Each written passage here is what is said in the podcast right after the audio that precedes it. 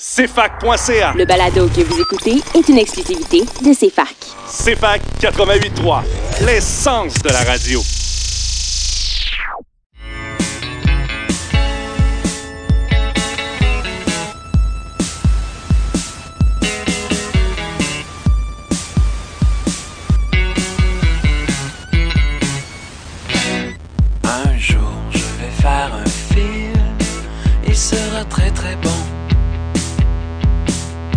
Aura quelques scènes dans mon salon sans prétention.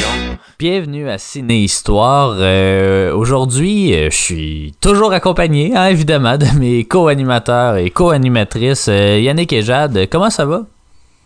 Ben vas-y, vas-y. Ben, ça va très bien. Il n'était pas question que la COVID nous sépare. Ben elle nous sépare quand même un peu. Là. Vous voyez pas le setup, Ouais. mais on, on respecte. On est à notre trois deux mètres au moins, oui, euh, ou certainement. quatre, même. Ben oui. Ouais, dans une pièce très close avec très peu d'aération, donc ça, ça dev- bah, c'est correct. Je Ça pense fonctionne tellement, je sais même pas où. Ben oui, c'est incroyable. ça. On est en train de revenir dans la zone jaune, donc euh, ça va super bien en Estrie, mais pour le reste, ben c'est four more euh, weeks. euh, Non, pas use. Non, Euh, non, non. On gardera ça pour la semaine prochaine, euh, une émission euh, toute politique, mais cette semaine, cette semaine, ben sans grande surprise, je crois, on va parler de l'Halloween. Euh, ben oui, parce que c'est demain, puis c'est ça. Et ça va être, euh, j'ai hâte de voir si les enfants vont pogner la COVID en passant à l'Halloween. Peut-être pas, mais bon, on, verra. Euh, la- L'année passée, en fait, Yannick, tu te souviendras qu'on on avait fait une émission spéciale sur l'Halloween, mais on n'a pas vraiment parlé euh, de, l'Halloween parce qu'on avait une, on avait nos deux entrevues en fait avec Roy Dupuis puis Donald Pilon. Ça fait déjà un an euh, de ce moment-là. Tu m'as envoyé un beau cliché de Roy Dupuis d'ailleurs à cet effet. C'était mémorable. hein? Oui, c'est C'était de c'était des bonnes entrevues quand même. C'était très Ben, intéressant. franchement, en fait, on le dit pour la postérité maintenant, ou même euh, un an après, mais on avait trop de contenu Ah pour oui, bah notre oui. émission. On aurait pu jaser, je crois, deux heures avec Donald Pilon, Ben oui. le proprio euh, de l'endroit. Il nous a mis Bon, ben, dehors, mais bon, il s'est mis dehors lui-même, fait que. Ben oui, parce que il a fait- c'est ça. Ben, je pensais pas aller là, mais Ben c'est oui. dit. Hein. Ben oui, Alors ben voilà. Euh, mais c'est ça, on n'avait pas pu vraiment approfondir la thématique de l'Halloween. Donc euh, aujourd'hui, ben, on va pouvoir le faire dans une émission de deux heures où on n'a pas en entrevue Donald Pinot ni, euh, ni Roy Dupuis. Euh, mais on va parler, c'est ça, de l'Halloween. On va parler aussi de nos deux films qu'on a sélectionnés, c'est-à-dire Scream, un grand classique, et euh, Saint-Martyr des damnés. oui, exactement. Saint-Martyr des damnés. La- L'année dernière, on avait parlé d'Halloween, évidemment, le film, et euh, Sur le seuil, je crois, euh, qui, Exactement. Qui était, qui était correct, qui était correct. Bon film, Ouais, ouais. Je pense que, ouais. dans l'ensemble. Ouais, ouais, ouais. C'est. C'est dur quand même adapter du Patrick Sénécal Ben, à c'est dur faire du cinéma d'horreur au Québec. Je pense qu'on va le voir avec Saint-Martyr des damnés aussi. Ben, il y a une couple de films d'horreur que j'ai en tête, mais c'est pas un style d'horreur. Je pense non, euh, c'est des ça. films avec Jean-Marie Corbeil, c'est de l'horreur à mes yeux. Ouais, c'est ça, là. C'est, euh, c'est, euh, de- il devrait avoir un procès pour euh, transfert de fonds publics ou quelque chose. Je, je sais pas. C'est la faute à M. Goudzo, mais on n'en parlera pas plus. non, ben on va finir par en parler, je pense. Donc euh, on va également avoir à l'émission, ben on- euh, en fait au retour de la pause, on va faire un, petit retour sur euh, euh, Borat 2 euh, qu'on a bien aimé. On va également aussi parler des nouveautés de la semaine à un moment donné. Il va avoir notre capsule des Oscars et voilà, une émission bien bien chargée, bien chargée. Donc on va commencer tout de suite ça en musique. Notre sélection musicale aussi est très d'actualité. L'année dernière aussi, on avait fait une spéciale Clipping, qui est un groupe rap avec David Diggs, qui est un acteur, qui joue dans Hamilton notamment et tout. Puis un groupe rap, puis il avait fait, un, album en fait euh, d'horreur euh, euh, dans le temps. Puis on avait fait jouer trois chansons. Puis là, on va en faire jouer trois ou quatre. En tout cas, je suis pas trop sûr pour l'instant. Mais c'est une suite en fait. C'est une, suite de son album d'horreur. Puis d'ailleurs, si vous permettez, ouais.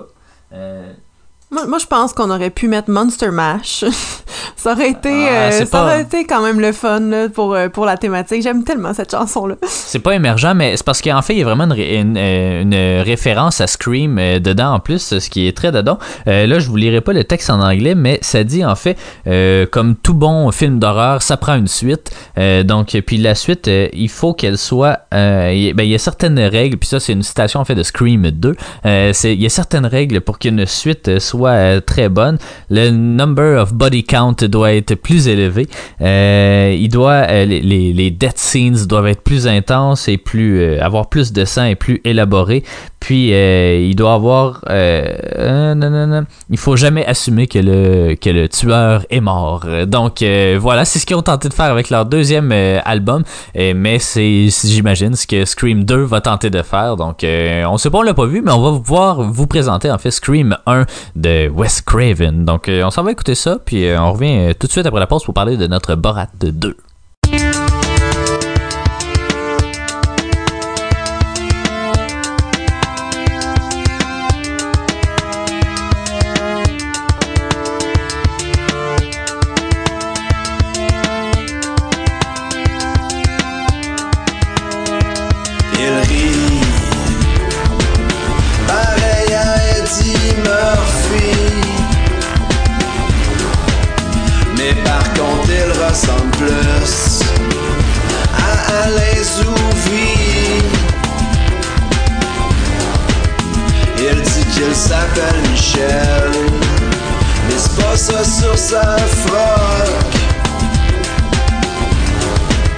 Et si ça n'était pas le vrai livreur de poulet, mais un assassin.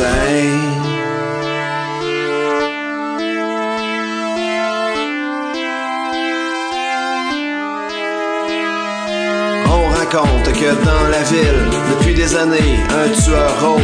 Il se fait toujours passer pour un livreur de poulet. Et c'était cet homme qui prétend s'appeler Michel.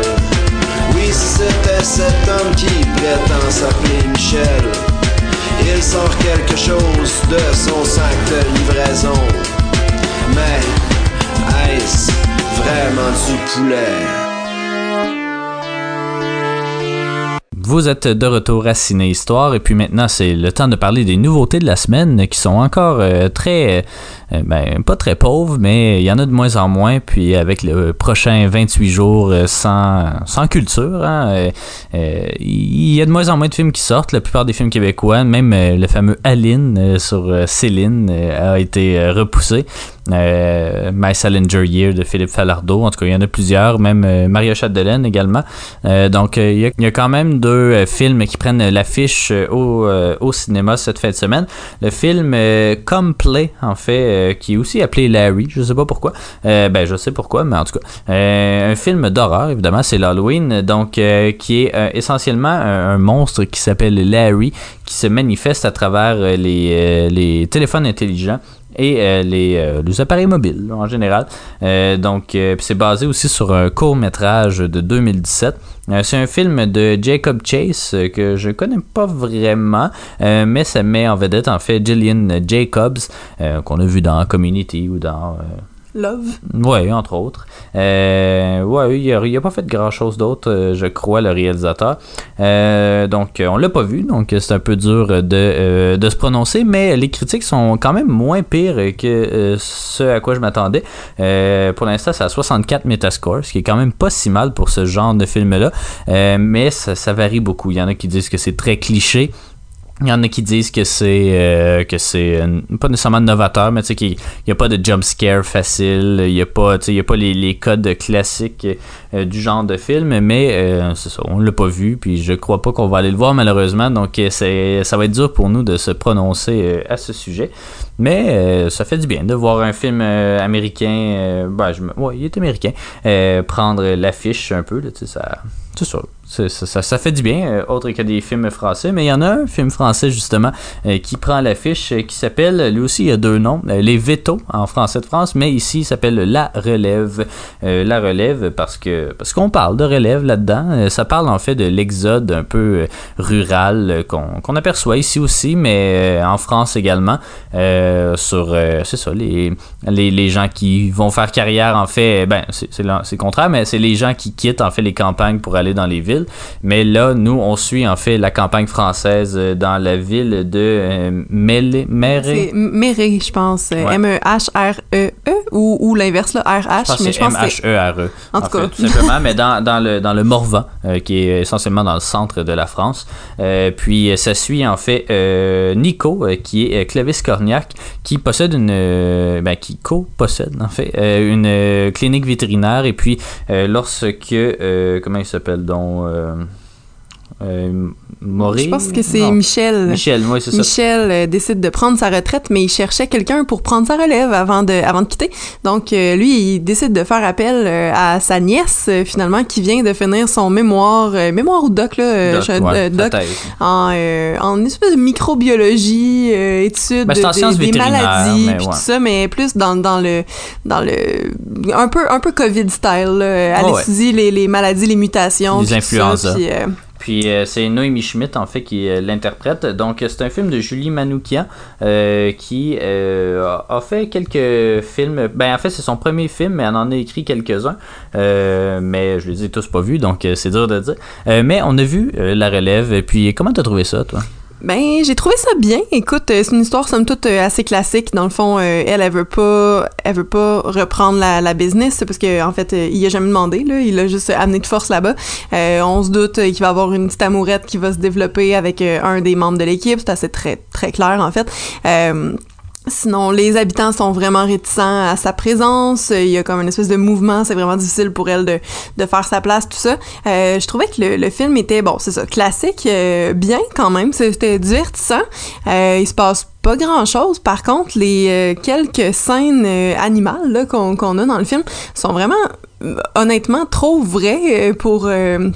Pour être fake, là, euh, tu sais, il y a une scène d'accouchement d'un d'un bœuf, de, de, je, D'une vache, ben, ouais, non mais oui, Euh, d'une vache qui, euh, qui qui est vraiment euh, ça a l'air d'être tout à fait vrai là ce qui se passe là-dedans. Euh, il y a des animaux qui ont des plaies euh, il y a des, des animaux qui sont déprimés euh, tu sais ça ça fait pleurer un petit peu euh, une fois de temps en temps mais euh, j'ai trouvé ça c'est ça bien euh, il y a beaucoup de résistance de la part des habitants. C'est un peu c'est un peu chiant à regarder comme film puis euh, tu sais au, au final c'est une petite histoire euh, feel good euh, qui est pas trop compliquée on se casse pas la tête là euh, c'est correct là. C'est un bon regard, en fait, sur euh, la différence entre les, les campagnards, disons, puis les métropolitains. Euh, toutes les, parce que, en fait, euh, Noémie Schmidt euh, représente un peu l'archétype de la parisienne, tu sais, qui, qui, pourtant, elle vient de ce village-là, là, mais euh, ça, représente tous les archétypes. Elle va au supermarché, puis elle trouve pas ce qu'elle veut, puis voyons donc comment ça, ils ont pas ce produit-là ou telle affaire. Donc, mais c'est ça, c'est toujours. je veux pas dire en. Tu sais, le, le, le- le parallèle entre la, la tradition et la modernité parce que là la, campagne est quand même assez moderne mais euh, c'est ça c'est toujours un peu c'est toujours touché même au Québec ici on le vit là souvent les la Gaspésie ou les coins éloignés ben ils ont de la difficulté à trouver euh, des, professionnels euh, qui veulent venir s'établir là malgré les salaires quand même quand même respectable, mais euh, c'est ça. Donc, euh, ça, ça, ça aborde de certaines thématiques quand même assez intéressantes. Euh, mais, euh, puis, les interprétations aussi. euh, Clovis Cornillac est quand même assez bon. Toi, tu disais qu'il ressemblait à Chris Pine, effectivement, et euh, plusieurs similitudes. Euh, puis euh, Noémie Schmidt aussi est très très bonne dans, dans son rôle. Euh, c'est ça, un film classique, un film. euh, ben, on n'avait aucune attente en fait. Tu savais même pas qu'on allait le regarder, donc euh, c'est ça en dit long sur euh, les attentes. Moi, j'a- j'avais lu le synopsis, mais sans plus. Mais euh, c'est ça, j'ai pas. Je veux pas dire que j'ai été surpris, mais c'est un film qui se regarde quand même assez bien, là, une espèce de feel good, comme tous les films d'animaux essentiellement. On fait, sauf les films de cruauté, mais bon, il y en a pas, y en a pas tant que ça non plus. Mais euh, donc c'est ça, c'est une espèce de feel good, euh, quand même intér- intéressant. Mais c'est ça, c'est pas la comédie qui va vous faire pleurer de rire ou c'est pas ni le drame nécessairement qui va venir tant vous chercher que ça. Mais c'est une très belle, très belle production, très beau premier film pour euh, la réalisatrice justement.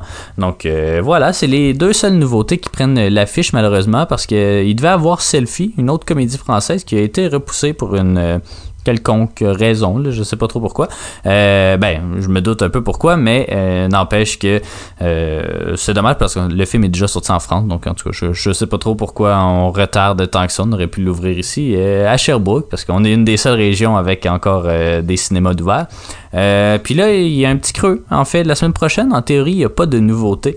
Donc, euh, je sais pas qu'est-ce que ça va donner. Euh, Peut-être que, euh, ben, je sais pas. On, on gardera ça pour la semaine prochaine, mais euh, c'est ça pour l'instant. euh, Il y a un petit décalage jusqu'au 13 euh, octobre environ, euh, 13 novembre pardon, où là, il devrait avoir d'autres nouveautés. Donc voilà, c'était nos nouveautés de la semaine. On s'en va en musique, ou en, en pause publicitaire en fait, puis on revient tout de suite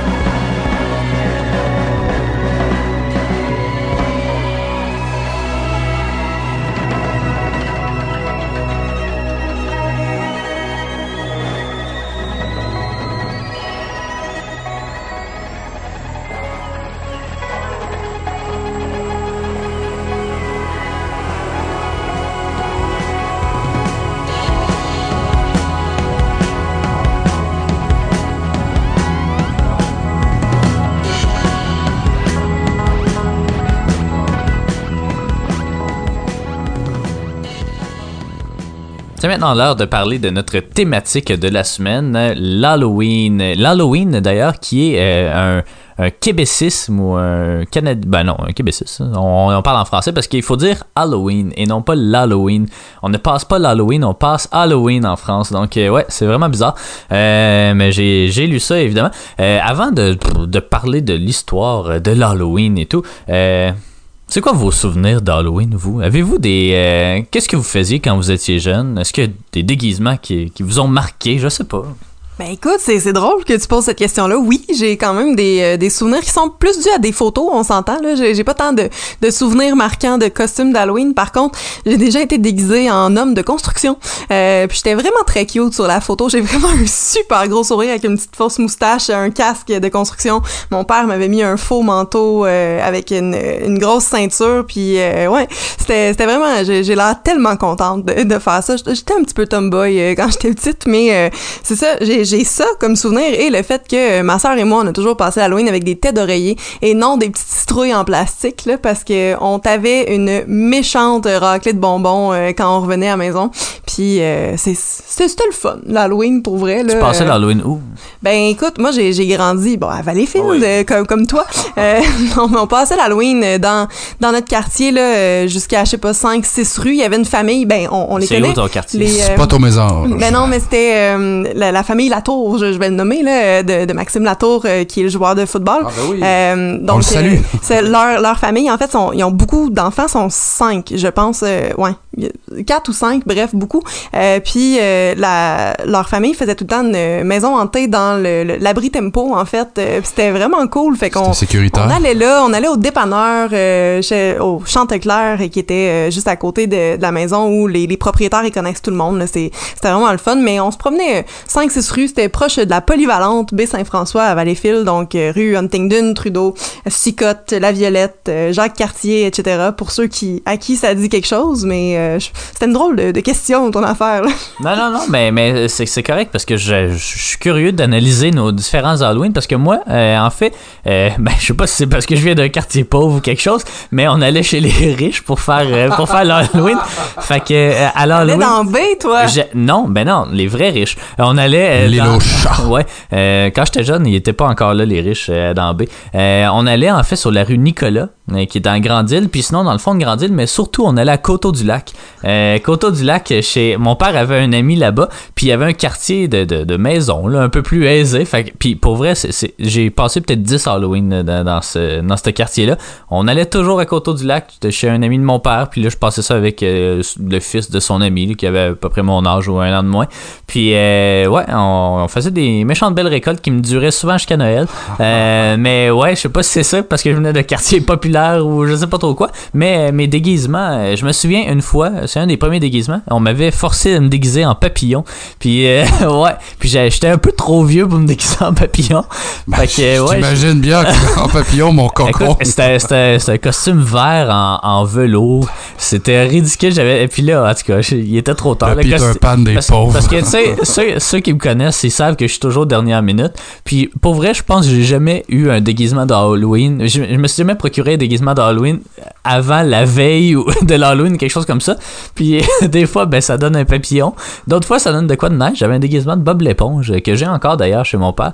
Euh, mais sinon, j'avais aussi euh, le Go- Ghostface Killer de, de Scream, euh, qui pitchait du sang, même d'ailleurs. Oui. Euh, mais Oui, on, l'a tout eu. On l'a tout eu, je pense. Mais écoute, il aurait fallu que tu passes chez nous. Il y a une année où mes parents ont donné des vraies tablettes de chocolat. Genre, mon père est allé au Costco, ben, pas Costco, Presto, en fait, Presto, à Valleyfield, euh, acheter des vrais, euh, ca- euh, des, ca- Des caramilk, puis une autre affaire, là, des aéros puis des caramilk. Les gens étaient tellement surpris et tellement vraiment contents d'avoir une vraie tablette de chocolat, puis comme, c'était débile. Fait Ouais. que c'est de la faute à ton année, père si euh. le diabète a augmenté une année chez Ah, les ça se jeunes. peut, ça se peut. Campi père- Valencien. Mon père, c'est un homme généreux. Il aime Ben ça oui. acheter beaucoup, beaucoup de choses. Le tien aussi, d'ailleurs, Alex. Ouais, euh, mais, mais aucun de mes deux parents ont déjà ont donné des bonbons.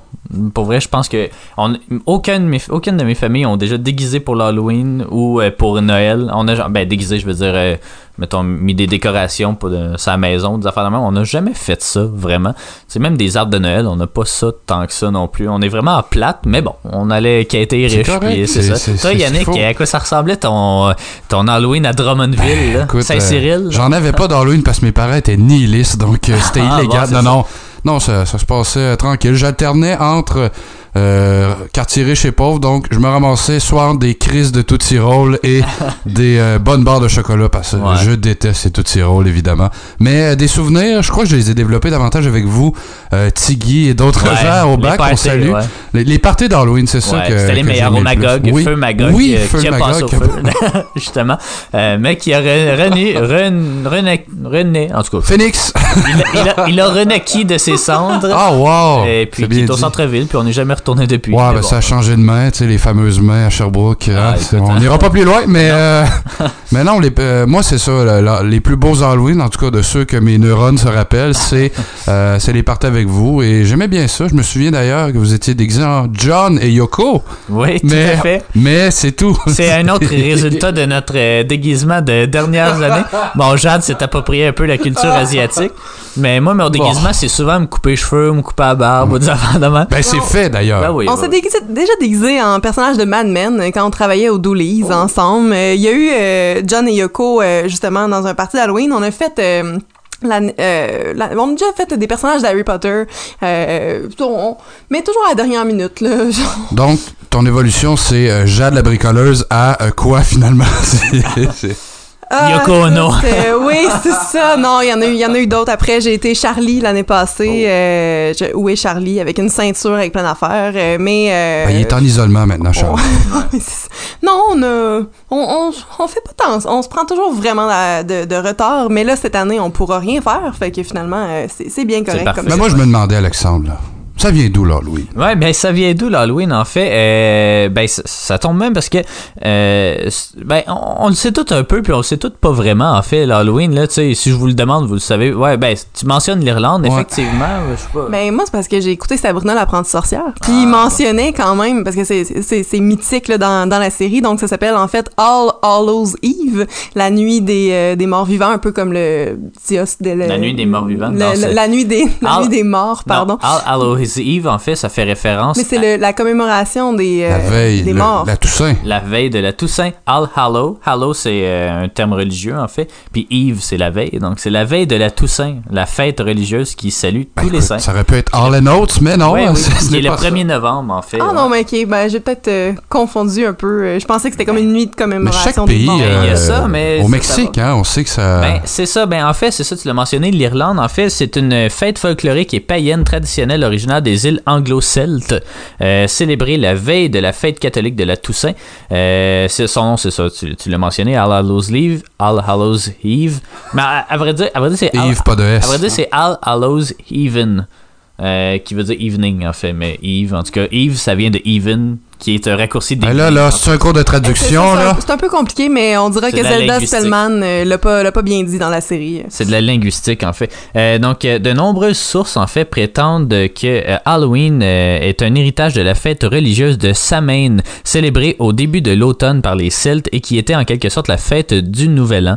Euh, on dit que ça, qu'on aurait instauré la Toussaint pour christianiser la fête de Samhain. Donc, un peu dans le contexte de, justement, évangéliser toute l'Irlande. On a pris leur fête religieuse ou traditionnelle, puis on a mis une fête euh, catholique. On est bien bon pour ça. Nous autres, anyway, les catholiques pourraient assimiler euh, les gens. Dès le 9e siècle, dans certaines localités, on a fait suivre la Toussaint d'un office des morts, Euh, donc une commémoration des fidèles défunts.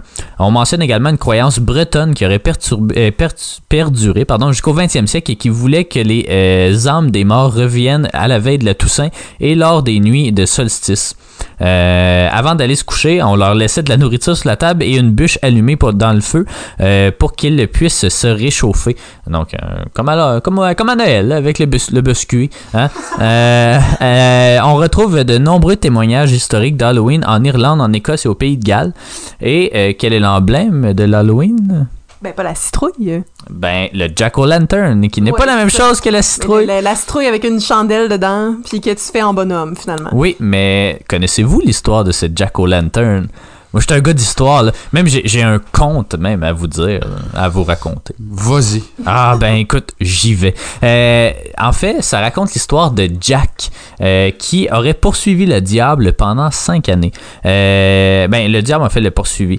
Euh, il aurait été un avare, Jack, un ivrogne méchant et égocentrique. Un soir, alors qu'il était dans une taverne, le diable euh, lui apparaît et euh, lui réclame son âme. Jack lui, Jack lui demande donc de payer un dernier verre avant d'aller en enfer. Le diable, pour une raison quelconque, ben, c'est toujours ça des contes, puis des affaires, tu comprends pas trop ce qui se passe, mais euh, le diable se transforme, euh, se transforme en pièce de monnaie pour pouvoir payer, hein, évidemment. Et puis, euh, et puis Jack, euh, en fait, le prend puis le met dans sa bourse qui euh, avait comme un, un zip ou je sais pas trop quoi, une fermeture, mais avec une forme de croix. Puis là, le diable, il était choqué, j'imagine, il aimait pas ça, fait qu'il pouvait pas sortir de là, jusqu'à temps que euh, Jack, en fait, décide de le libérer et de lui dire « Tu viens pas me revoir avant 10 ans ». Fait que là, il fait comme « Ok, je viens pas te revoir avant 10 ans Euh, C'est une histoire de gaucho, ça. Ouais, ben c'est une histoire de gaucho. Puis là, après ces dix années-là, le diable revient. Puis euh, Jack, puis là, euh, malheureusement, la page Wikipédia n'en disait pas plus. Non, mais euh, en fait, Jack va encore le mener en bateau, puis il va le faire monter dans un arbre, puis il va dessiner une croix sur l'écorce de l'arbre. Puis là, le diable pourra pas descendre de l'arbre. Puis là, finalement, il va Jack va lui permettre au diable de descendre à condition qu'il vienne jamais le chercher. Puis là, le diable va finalement accepter. Mais ça arrête pas là. Ben, ça m'a l'air d'un excellent règlement hors cause. ça. oui, exactement. Mais là, le règlement, il va se faire encore parce qu'à un moment donné, Jack, il meurt. Fait que là, qu'est-ce qui arrive? Parce que, euh, évidemment, c'est un ingrat, c'est quelqu'un de, de pas ben ben fin. Fait que là, il arrive pour arriver au paradis, puis on lui dit non, non, tu rentres pas ici. Fait qu'il est comme, ok, ben je vais aller en enfer. Puis là, le diable fait non, non, tu rentres pas ici. Fait que là, il fait comme, ben, qu'est-ce que je fais? Ben, qu'est-ce qu'il a fait finalement? C'est qu'il est comme pris dans les limbes, en fait. Euh, puis, euh, il, euh, en fait, il convainc le diable de lui donner un morceau de charbon ardent. Euh, puis, euh, parce qu'il est condamné, en fait, à errer dans les limbes. Puis, il trouve un navet. Et non pas une citrouille. Il trouve un navet, puis il le creuse, puis il met un morceau de charbon ardent dedans, puis c'est là, c'est de là que vient le Jack o' Lantern, parce que là, il rôde dans les limbes avec sa, sa, sa fausse euh, Avec le film, le dernier film d'Yves Desgagnés, on avait. euh, Est-ce que l'histoire dit s'il a croisé Leonardo DiCaprio dans les limbes ou c'était. Marion Cotillard seulement. Euh, donc, euh, et voilà. Puis euh, depuis ce temps-là, en fait, euh, il réapparaît chaque jour, euh, ben, chaque année, le jour de sa mort. Donc, 31. ben, c'est ça. Le hein. 1er novembre, il est en liquidation des épiceries, hein, comme le chocolat. C'est ça que tu dire? Exactement. Ben, ça, c'est à part, On en mais ouais, les bonbons. euh, d'habitude. Mais non, Ouais, on va-tu mais- te dire en nom pourquoi? Mais non, non, ben non, ben non, ben non, non. C'est une de blague. gêne. Je vous taquine. Mais euh, en fait, euh, c'est ça. Donc, euh, ça, c'est la tradition. Mais tu mentionnais justement la, la- la citrouille et tout. En fait, pourquoi est-ce qu'on parle pas de citrouille? Peut-être que Yannick pourrait nous éclairer là-dessus. On a suivi un cours sur l'histoire de l'alimentation. Parce qu'il y avait du gluten. Non, euh, parce qu'il n'y en avait pas de citrouille. Exactement. Il n'y avait pas de citrouille en Europe. Donc, c'est un produit qui est seulement en Amérique. Donc, dès qu'on n'a pas découvert l'Amérique, on peut pas avoir cette fameuse citrouille-là. Puis on la découvre à un moment donné. Mais. euh, Par hasard, hein? ouais, ouais, ben c'est ça. Hein. On tournait à gauche à la mauvaise place. Ça, à Massuville, exactement. Puis euh, finalement, en fait, euh, puis parce que l'Halloween va pas nécessairement s'imprégner comme ça ici. Est-ce que tu sais comment elle va arriver ou ben est-ce que vous savez comment elle va arriver justement en Amérique? Ben, c'est pas les immigrants irlandais qui l'apportent en, en célébrant la fête des morts, mais c'est les premiers qui vont se déguiser. Il me semble d'avoir vu des photographies datant du tournant du 20e siècle où ils ont l'air d'être soit dans un rassemblement pré-Coca ou, euh, de, prêter euh, une image forte à Casper en fantôme, je crois. Exactement, c'est les immigrants irlandais et euh, surtout qu'est-ce qui a poussé l'immigration irlandaise? La famine. Eh oui, la famine de 1000 1845 à 1851. Puis ça va devenir de plus en plus populaire, en fait, l'Halloween de- euh, à partir de 1920. Puis c'est là qu'elles vont apparaître les citrouilles qui vont être utilisées en remplacement des navets en Europe, parce qu'on s'entend que c'est plus facile de creuser une citrouille qu'un navet. C'est dur un navet, puis c'est petit. Là, puis en tout cas, c'est ça. Puis peu à peu, peu à peu, en fait, on va venir à institutionnaliser une certaine chasse aux bonbons pour les enfants. Euh, cette institution tradition-là, ça vient avec tout un marketing autour de l'Halloween qui est euh, intrinsèquement lié à l'histoire du cinéma, euh, étonnamment. Euh, donc, Halloween, en fait, son image est une amalgame de la saison de l'automne où les nuits sont de plus en plus longues et d'un siècle de représentation, notamment au cinéma. Le tout vient d'une volonté mercantile de commercialiser ce qui a rapport au sombre et au mystérieux. Cela indique le rapport non, cela implique en fait la mort, la magie ou les monstres. Aux États-Unis, on associe notamment cette fête aux euh, classiques du cinéma comme Dracula ou Frankenstein, le loup-garou et la momie, alors que c'est des trucs qui, qui, euh, tu sais, le Dracula, ça n'a pas été écrit pour l'Halloween nécessairement, ni même Frankenstein et tout. Euh, de plus, on s'inspire des maquillages et des déguisements du jour des morts euh, au Mexique, en fait, euh, et de la représentation de la Katrina, euh, qu'on peut voir un peu là, dans le film Coco, là, un film de Pixar euh, d'animation qui est sorti il y a pas très longtemps, puis qui d'ailleurs, il, a- il a pris l'affiche, en fait, à la Maison du cinéma. Mais Katrina, Alexandre, ce n'était pas un ouragan? oui, aussi, mais pas avec un C, malheureusement. La chasse aux bonbons. Euh, en déguisement sert en fait à donner l'illusion que les esprits maléfiques que j'ai mentionnés au début, euh, qui, reviennent à la Toussaint en théorie, euh, d'autres fois viennent hanter les rues des villes. La tradition du porte-à-porte pour demander de la nourriture, en fait, là c'est des bonbons, mais de la nourriture existait au Royaume-Uni et en Irlande, d'où est né l'Halloween. Les enfants et les pauvres chantaient et récitaient des prières contre des soul cakes, qu'on appelle. Puis là, une autre question, parce que quand vous étiez au primaire, j'imagine qu'on vous donnait des petites euh, canisses pour l'UNICEF. Oui, Hein? Et oui, des petites boîtes en carton qu'on montait là, avec une petite corde dans le cou puis Mais- tout ça. Là. moi je demeure convaincu que la production des fameuses boîtes en carton était plus chère que ce qui était récolté Ben, le soir du 31. Peut-être, mais peut-être pas, parce que savez-vous, depuis, parce qu'en en fait, il y, a- il y a une origine à ça. Euh, la collecte de l'UNICEF est devenue une tradition euh, au Canada, aux États-Unis, puis elle a débuté en 1948 à Philadelphie. Euh, puis ça s'est propagé partout, puis euh, ça a pris beaucoup d'expansion depuis le début, euh, depuis 1948 en fait. Combien d'argent pensez-vous que les enfants euh, ont ramassé en dollars US 1,5 milliard. Ah non, plus que ça. 2,4 milliards. Je, je serais dans le domaine du milliard aussi, là, mais on va dire 5. Malheureusement, on donne pas beaucoup aux enfants. hein. C'est 100 119 millions. Ben évidemment. On je- donne moins aux enfants qu'au Nobel. Non, mais j'ai l'impression que ce qui est récolté à la fin, de toute façon, n'est même pas euh, ce qui, est- ce qui est, Parce- éta- étalé dans la boîte, puis qu'il y a des gens qui doivent se payer. Tu sais, qu'il y a des fonctions payées à même l'organisation, l'UNICEF, qui est quand même un OSBL. Ben, C'est parce que les, les sous noirs, c'est pas indexé à l'inflation, fait que ça fait pas beaucoup d'argent au final. Euh, mais mais c'est quand même 119 millions. C'est c'est déjà mieux C'est que rien. Non, mais tu parles de- depuis 48. Ouais, ouais, ouais, c'est ouais, ouais, c'est ouais. en 75 ans, euh, 72, on Ah ouais. on n'a pas ramassé On grand-chose. s'entend que les enfants veulent pas tant ramasser de l'argent puis plus ramasser Mais des C'est bonbons. ça, trick or treats. Ben, effectivement. Euh, puis au Québec, en fait, il va falloir attendre les années 60 et 70 pour que euh, l'Halloween s'impose vraiment dans toutes les régions, surtout celles à majorité francophone, notamment le Bas-Saint-Laurent. Ben, Actonville. Oui, ben, ben, c'est très francophone. Euh, la fête s'apparente en fait au Québec ici à celle du Mardi Gras ou de la mi-carême qui donnait lieu à des déguisements ou la collecte de bonbons, justement. On le voit bien, on voit bien dans le film Pour la suite du monde d'ailleurs. Ouais. C'est bien représenté. Effectivement, donc euh, c'était mon topo sur l'Halloween. Euh, on va, en- on en apprend un peu plus hein, tous les jours. On se couche un peu moins niaiseux, mais c'est- particulier. L'année prochaine, on fera une émission sur le cinéma d'horreur, peut-être, parce que parce que c'est souvent ça qu'on associe à Mais, mais Halloween. tu m'as surpris, tu m'as appris quelques faits. Je me, je connaissais pas la, la légende entre le diable et Jacques. Je pensais que il Jacques. s'est- il s'est- ben Jack, Ja- Jacques, Francis, Jacques à la lanterne. Jacques à la lanterne, il- je croyais que c'était échangé seulement des choix conditionnels, un choix de troisième ronde. Mais non, hein, si, tout un deal. Hein? Ben oui. Donc euh, voilà. Donc euh, on- après, après, après cette pause, on va euh, aller écouter en fait, euh, on va, on va parler du film Scream de Wes Craven. Donc restez des notes. Vous êtes toujours à Ciné Histoire sur les ondes du CFAK 88.3 FM. Candlesticks in the dark, visions of bodies being burned. The hook gon' be what it is, the hands off. The retribution for what you took from the man. Got blood on the rust, God bless the red earth. The dead man walks the tongue bridge, a bridge, the time space, the boot, the concrete, the project undone. They juke it. Major look, you can't see it. The mob built the walls, the streets, it bleeds sweet syrup. The bees love it. They coming on a swarm and they raining on your college ass disco. Get your collar turned up in your freshest attire. Get your bitch womb ready, cause this baby gon' be fire. It's not a dream, it's a memory. Memory glands heavy in the sky, blacked out already. Stop screaming. The flames ain't shit to a demon. Say the name. Candlesticks in the dark, visions of bodies being burned. Candlesticks in the dark, visions of bodies being burned. Candlesticks in the dark, visions of bodies being burned. Candlesticks in the dark, visions of bodies being burned. Candlesticks in the dark,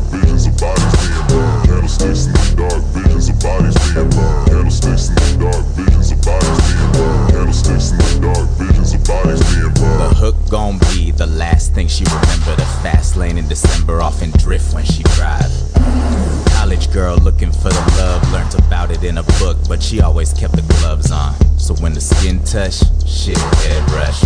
Red brush, lipstick, she just crush a lot. Every pun pales in comparison, a joke to a jester she inundated with dick.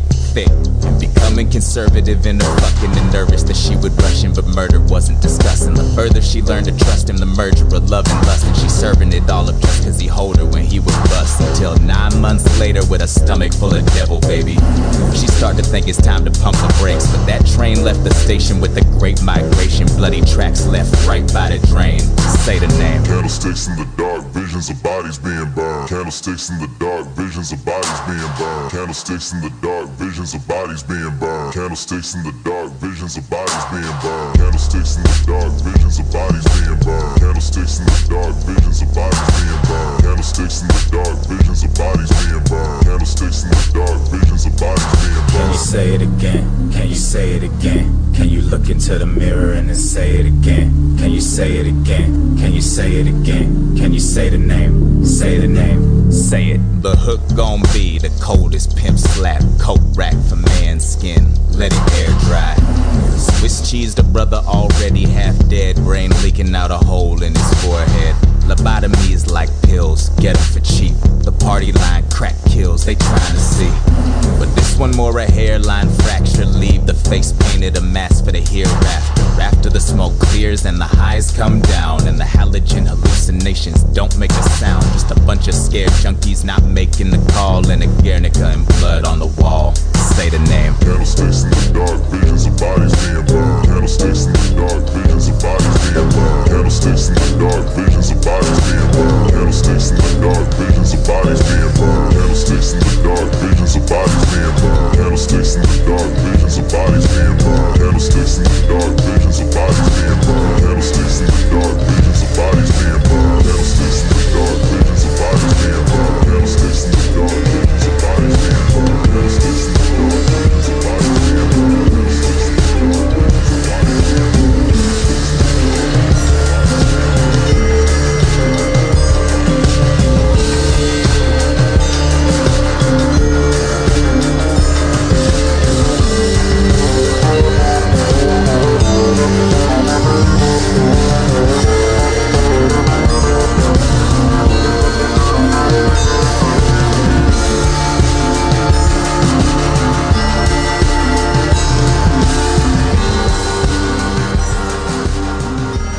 C'est maintenant le temps de parler de Scream, qui est un grand classique, je pense, du cinéma d'horreur, fait par un maître de l'horreur euh, lui-même. Euh, c'est pas le titre qu'on donne à Hitchcock. Hein. Non, lui, c'est le maître du suspense, je pense. En tout cas, le maître de l'horreur, ça doit être Wes Craven, en fait, euh, qui est malheureusement décédé en 2015, mais qui a fait plusieurs euh, grands films d'horreur, d'autres moins bons, évidemment. On peut pas être parfait, mais c'est l'homme derrière, évidemment, Nightmare on Elm Street, donc tout le personnage de Freddy Krueger.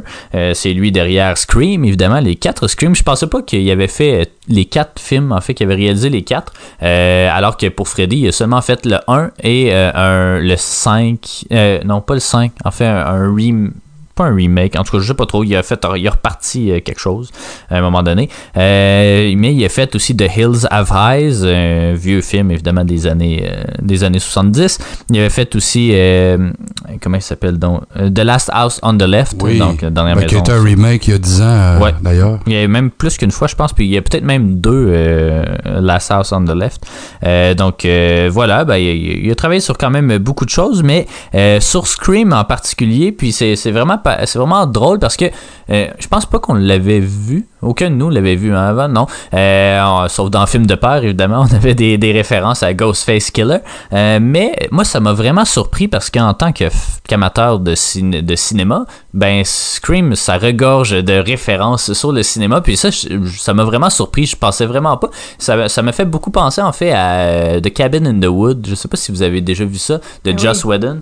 Euh, oui, Yannick, ben non? oui, c'est un film vraiment méta là, sur l'horreur, puis qui se termine euh, en, en espèce de concours euh, de gens riches là, qui, qui Ouais, parient. euh, En fait, en C'est- fait, c'est c'est, excellent. en fait, c'est, c'est comme à la surface du film, c'est un scénario typique de film d'horreur. Ils sont dans un chalet, puis il y a un tueur autour. Ah! Puis, Oui, comme oui, oui. dans, dans le Non, fond de l'affaire, c'est Richard Jenkins que euh, là, euh, il parie sur est-ce que c'est un zombie qui va apparaître, est-ce que c'est un loup-garou, est-ce que c'était l'affaire, puis ils prennent des paris là-dessus. Puis je pense qu'il y a quelqu'un qui a le contrôle de ce qui va. Ben, Oui, mais c'est ça, ben c'est, c'est quasiment comme Hunger Games, là. Je veux dire, c'est ça, ils, ils bêtent euh, là-dessus, puis c'est du monde euh, puissant de plein de nations et, euh, et types de personnes aussi. Puis là, il y a, il y a, il y a une espèce de, de penchant occulte aussi, là, je me rappelle du, du moment où là, le, le sang fait un motif au sol, puis là, ça ouvre des portes, puis tu sais, c'était, vraiment... euh, Ok, c'était, non, c'était ça, bien, ça me la, la revient. twist, Ça a été fait après les premiers décadences. Euh, Ouais, je, de- probablement. 2012 ou Ouais, 2013. ok, je ouais, pense. ça, ça me revient, mais c'est. euh, Avengers. hein.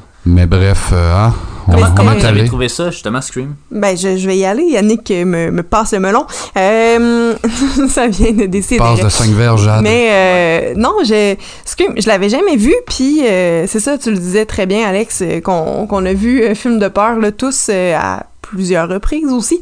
Euh, J'avais vraiment peur que ça, euh, qu'il y ait les mêmes punch en fait, puis j'ai euh, j'ai quand même été bien surprise de euh, des dévoilements puis ça. Puis c'est tant mieux parce que film de peur ça aurait été un peu niaiseux qu'ils prennent la même la même tangente que le film. Je, je craignais ça beaucoup parce que dans euh, dans le film on a de multiples fausses pistes. Euh, on nous présente plein d'éléments qu'on qu'on peut associer au tueur à, pour deviner c'est qui. Puis finalement ben je, je vous gâcherai pas la surprise mais c'était c'était quand même vraiment très bon. J'aime pas les films d'horreur en général. Euh, c'était c'était bien. Puis à un moment donné, je l'ai vu plus comme un mystère à résoudre que comme un film d'horreur. Mais je suis du genre à parler tout le temps dans un film d'horreur. J'aime pas ça. Je veux pas regarder. Je, je, je suis vraiment Tu veux pas même faire le Scream, saut. euh, non, même Scream de 95. Tu détournes euh, le regard là, quand il y a des affaires, là, de l'attention. oui, puis je ferme les yeux en les regardant pareil. Tu sais, je, je, je mets ma main devant mes yeux. Je encore, je, je fais encore ça. J'aime pas ça du tout les, Ben, les je te comprends. Je fais pareil Mais- quand je vois Jean Chrétien ou Jean Charest à TV. Je détourne le regard, j'ai trop peur. Mais euh, pour ma part, ben, j'ai bien aimé. Surtout que je suis pas non plus un grand, grand fan des films d'horreur. Pour le, le peu de crédibilité ou de plus de réalisme peut-être qu'on voit. Ouais. Certains, certains sont très réussis. Euh, Wes Craven, j'avais vu bon quelques quelques Freddy, euh, les Griffes de la nuit, là, je- j'en avais vu. Mais euh, Scream, non, je me rappelais d'avoir vu aucun film de la franchise. J'avais vu évidemment la parodie au film de peur en 99 ou 2000. Euh, mais euh, stéréotype qui revient, là, le, le corps arrière est sacrifié. Mais en fait, en fait c'est mais- que ça, ça joue beaucoup sur les codes. Fait que ça se prend moins au sérieux qu'un vrai film d'horreur comme, je sais pas La Maison de Cire ou. euh, ben, tous les autres films d'horreur, peu importe. là. mais tu sais, d'ailleurs, ces codes-là, il y en a, il y en a six en fait là, que, que, que j'ai devant moi ici, euh, puis qui est, que le, le film en fait joue beaucoup sur. Euh, donc, euh, le premier, on va pas survivre si on a du sexe. En fait, Euh, ce qui est pas mal vrai dans plusieurs films d'horreur. là. Donc, euh, dès que t'as du sexe, ben, tu te fais tuer à un moment donné. On le voit pas. Non, ben un, un peu, mais en tout cas. C'est sous-entendu que Ouais, Sydney ouais, ouais. va perdre on le sa voit pas, on le voit pas mais- graphiquement. Effectivement, je me souviens d'un Friday the 13 que j'étais allé voir. euh, je sais pas, au cinéma, ben au cinéma Valleyfield, là, mais euh, j'étais relativement jeune, peut-être 2009-2010, puis euh, c'est la première paire de seins que j'avais vu au cinéma, puis j'étais comme, bah, voyons, Kim, j'ai genre 13 ans, puis j'ai le droit de venir ici, Ben, qu'est-ce qui se passe? Mais non, c'était particulier, mais c'était horrible comme ça, film pour non, vrai. mais ça doit être mémorable pour que tu t'en rappelles. C'est la première Ben, que t'as vue. Ben, au, au cinéma, du moins, c'est pas la première que j'ai vue, mais c'est la première Ah! Information ajoutée. Ça, c'est la première que j'ai vue au cinéma, puis j'étais comme, me semble que je suis jeune pour voir ça. Je m'étais dit ça au cinéma, puis j'étais comme, ben pourtant j'ai eu le droit de rentrer ici. En tout cas, peu importe. Ben, morte. Ben oui, probablement. La deuxième euh, règle, en fait, euh, on va pas survivre si on boit ou on prend de la drogue. Ce qui est euh, assez cliché, effectivement. On va pas survivre si on dit I'll be right back. Donc, euh, évi- évidemment. Euh, quatrième règle, tout le monde est un suspect. Puis, euh, ce, qui, ce qui est pas, ce qui est pas faux, effectivement. Puis, euh, les deux dernières règles, en, en fait, viennent de- du tueur euh, du film. Donc, euh, tu vas pas survivre si tu demandes Who's there euh, au téléphone, dans une porte ou peu importe. Puis, euh, tu vas pas survivre si tu vas euh, investiguer, là, j'ai pas le terme en français, là, mais investiguer un, un- un bruit étrange ou quelque chose comme ça. Non. Enquêter. Enquêter, ouais, c'est ça. Donc, euh, Donc, reste sur place puis attends que la mort vienne te chercher. Ouais, c'est essentiellement ça, Mais, si mais tu t'as oublié une septième règle. oui, quoi? Si t'es caméraman et que tu manges des Cheetos, tu vas te faire lacérer la gorge. Ouais, ouais, c'est vrai, c'est vrai, effectivement. Euh, non, mais c'est ça, j'ai vraiment, j'ai vraiment aimé ça euh, parce que euh, c'est ça, ça, ça, se prend pas au sérieux. Puis, puis tu sais, il y a différentes échelles de pas se prendre au sérieux. Là, je suis vraiment pas un fan de, cinéma de genre ou tu sais de cinéma de série B d'horreur. Il y a vraiment un gros public là-dessus, notamment il y a l'équivalent de Criterion, mais juste pour des films d'horreur série B qui s'appelle Arrow. Puis c'est essentiellement beaucoup ce qui se passe à ce qui passe à Fantasia ou des trucs Ouais. comme ça. Euh, Ben, je- Resident Evil. non, ça, ça serait, un- ça serait pas un série Pas- B C'est pas que. considéré dans la... Non? Non, mais c'est de l'horreur, mais c'est c'est pas de série B, c'est un film à grand budget parce qu'ils ont fait, euh, tu sais, il y a beaucoup d'argent, mais tu sais, mettons Blair Witch Project, ça serait, Ouais. ça serait là-dedans. Euh, Il y aurait, euh, euh, j'essaie de penser vite comme ça, mais tu sais, beaucoup de films d'exploitation des années 70, euh, Dario Argento, là, qui a fait Suspiria, qui a fait, euh, en tout cas, plusieurs films. massacre à la tronçonneuse. Euh, ouais, ouais, ça pourrait être un. Je pense que c'était relativement indépendant à l'époque. Mais c'est ça, il y a beaucoup de cinéma, tu sais, d'autres pays aussi, là, surtout en Italie, mais tu sais, mettons Blood for Dracula puis Flesh for Frankenstein, deux films de, de Paul Morrissey, je crois, avec la bannière d'Andy Warhol, en tout cas des, des, des films avec Udo Kier qui, est- qui est vraiment, tu sais, comme l'équipe, mettons les films de Christopher Lee de Vampire euh, ou euh, les films de Vincent Price ou Ouais. de, euh, c'est qui l'autre, Martin Lando, puis en tout cas, il y en a plusieurs. Bela Bela Lugosi, exactement, exactement. dans Ed Wood. dans- donc, tout ça, il y a vraiment des gens qui adorent ça. Moi, c'est vraiment pas mon dada. Je- je- je- pas que je déteste les films d'horreur. Un bon film d'horreur, j'aime ça, mais j'aime mieux un film d'horreur psychologique qu'un film d'horreur gore ou euh, quelque chose comme ça. Tu sais, les Final Destination, c'est pas quelque chose qui me qui vient de me chercher vraiment, mais euh, je sais pas là. euh, Qu'est-ce qu'on a écouté? Ben, tu sais, du Hitchcock. Bon, c'est pas de la vraie horreur Je peux nécessairement. relever d'un d'un point que j'ai aimé dans le film, c'est la musique. Je suis, euh, Ouais. je suis pas habitué à avoir de la bonne musique ou euh, des, des, des pistes originales dans euh, des films d'horreur. Souvent, c'est c'est bonbon, c'est c'est ambiance semi-rock, euh, heavy, psychédélique. Mais là, il y a plusieurs bonnes reprises qui ont eu cours, dont Don't Fear the Reaper ouais. de Blue euh, Oyster Cult, qui est joué là par euh, Gus Black. il y a oui. euh, évidemment une chanson des Melvins qui est Youth of America, mais qui est joué par les Bird Brain. Il y a euh, l'excellent Nick Cave, qui a quasiment rien que fait de la musique de film dans sa vie, mais qui, qui apparaît également. Euh, joue, on, on connaît Ouais, bien la version d'Alice Cooper. ouais. Mais ouais, ben là, c'est joué par euh, The Last Hard Man, mais... Non, c'était pas la vraie. hein? Ben, c'est non, ça semblait beaucoup, mais euh, effectivement, ben c'est ça plus pour des questions de droit d'auteur, j'imagine, hein, de budget, ben c'est peut-être pas toutes les chansons qui ont joué, mais euh, de, de façon originale, mais effectivement, je trouvais ça surprenant. Je m'attendais à un film de marde, littéralement, excusez le terme. Là. Je m'attendais vraiment pas à grand chose de Wes Craven, même si c'est un des ben, le Ouais. maître de l'horreur, tu l'as nommé, mais euh, j'ai, je sais pas, est-ce que je donnerais un 6.5 sur 10, qui est pas si mauvais dans les circonstances pour le film que ça projette? Je- J'ai aucune idée des entrées d'argent que ça a fait, mais quand même. C'est ben, ben Jade a l'air de vouloir, de vouloir dire quelque chose. Je vais juste faire euh, 10 pouces euh, rapidement là-dessus. Euh, en fait, à sa première fin de semaine, il a fait 6 millions, ce qui est minable essentiellement. Mais le bouche à oreille a été tellement bon qu'il a fait plus de 100 millions au final.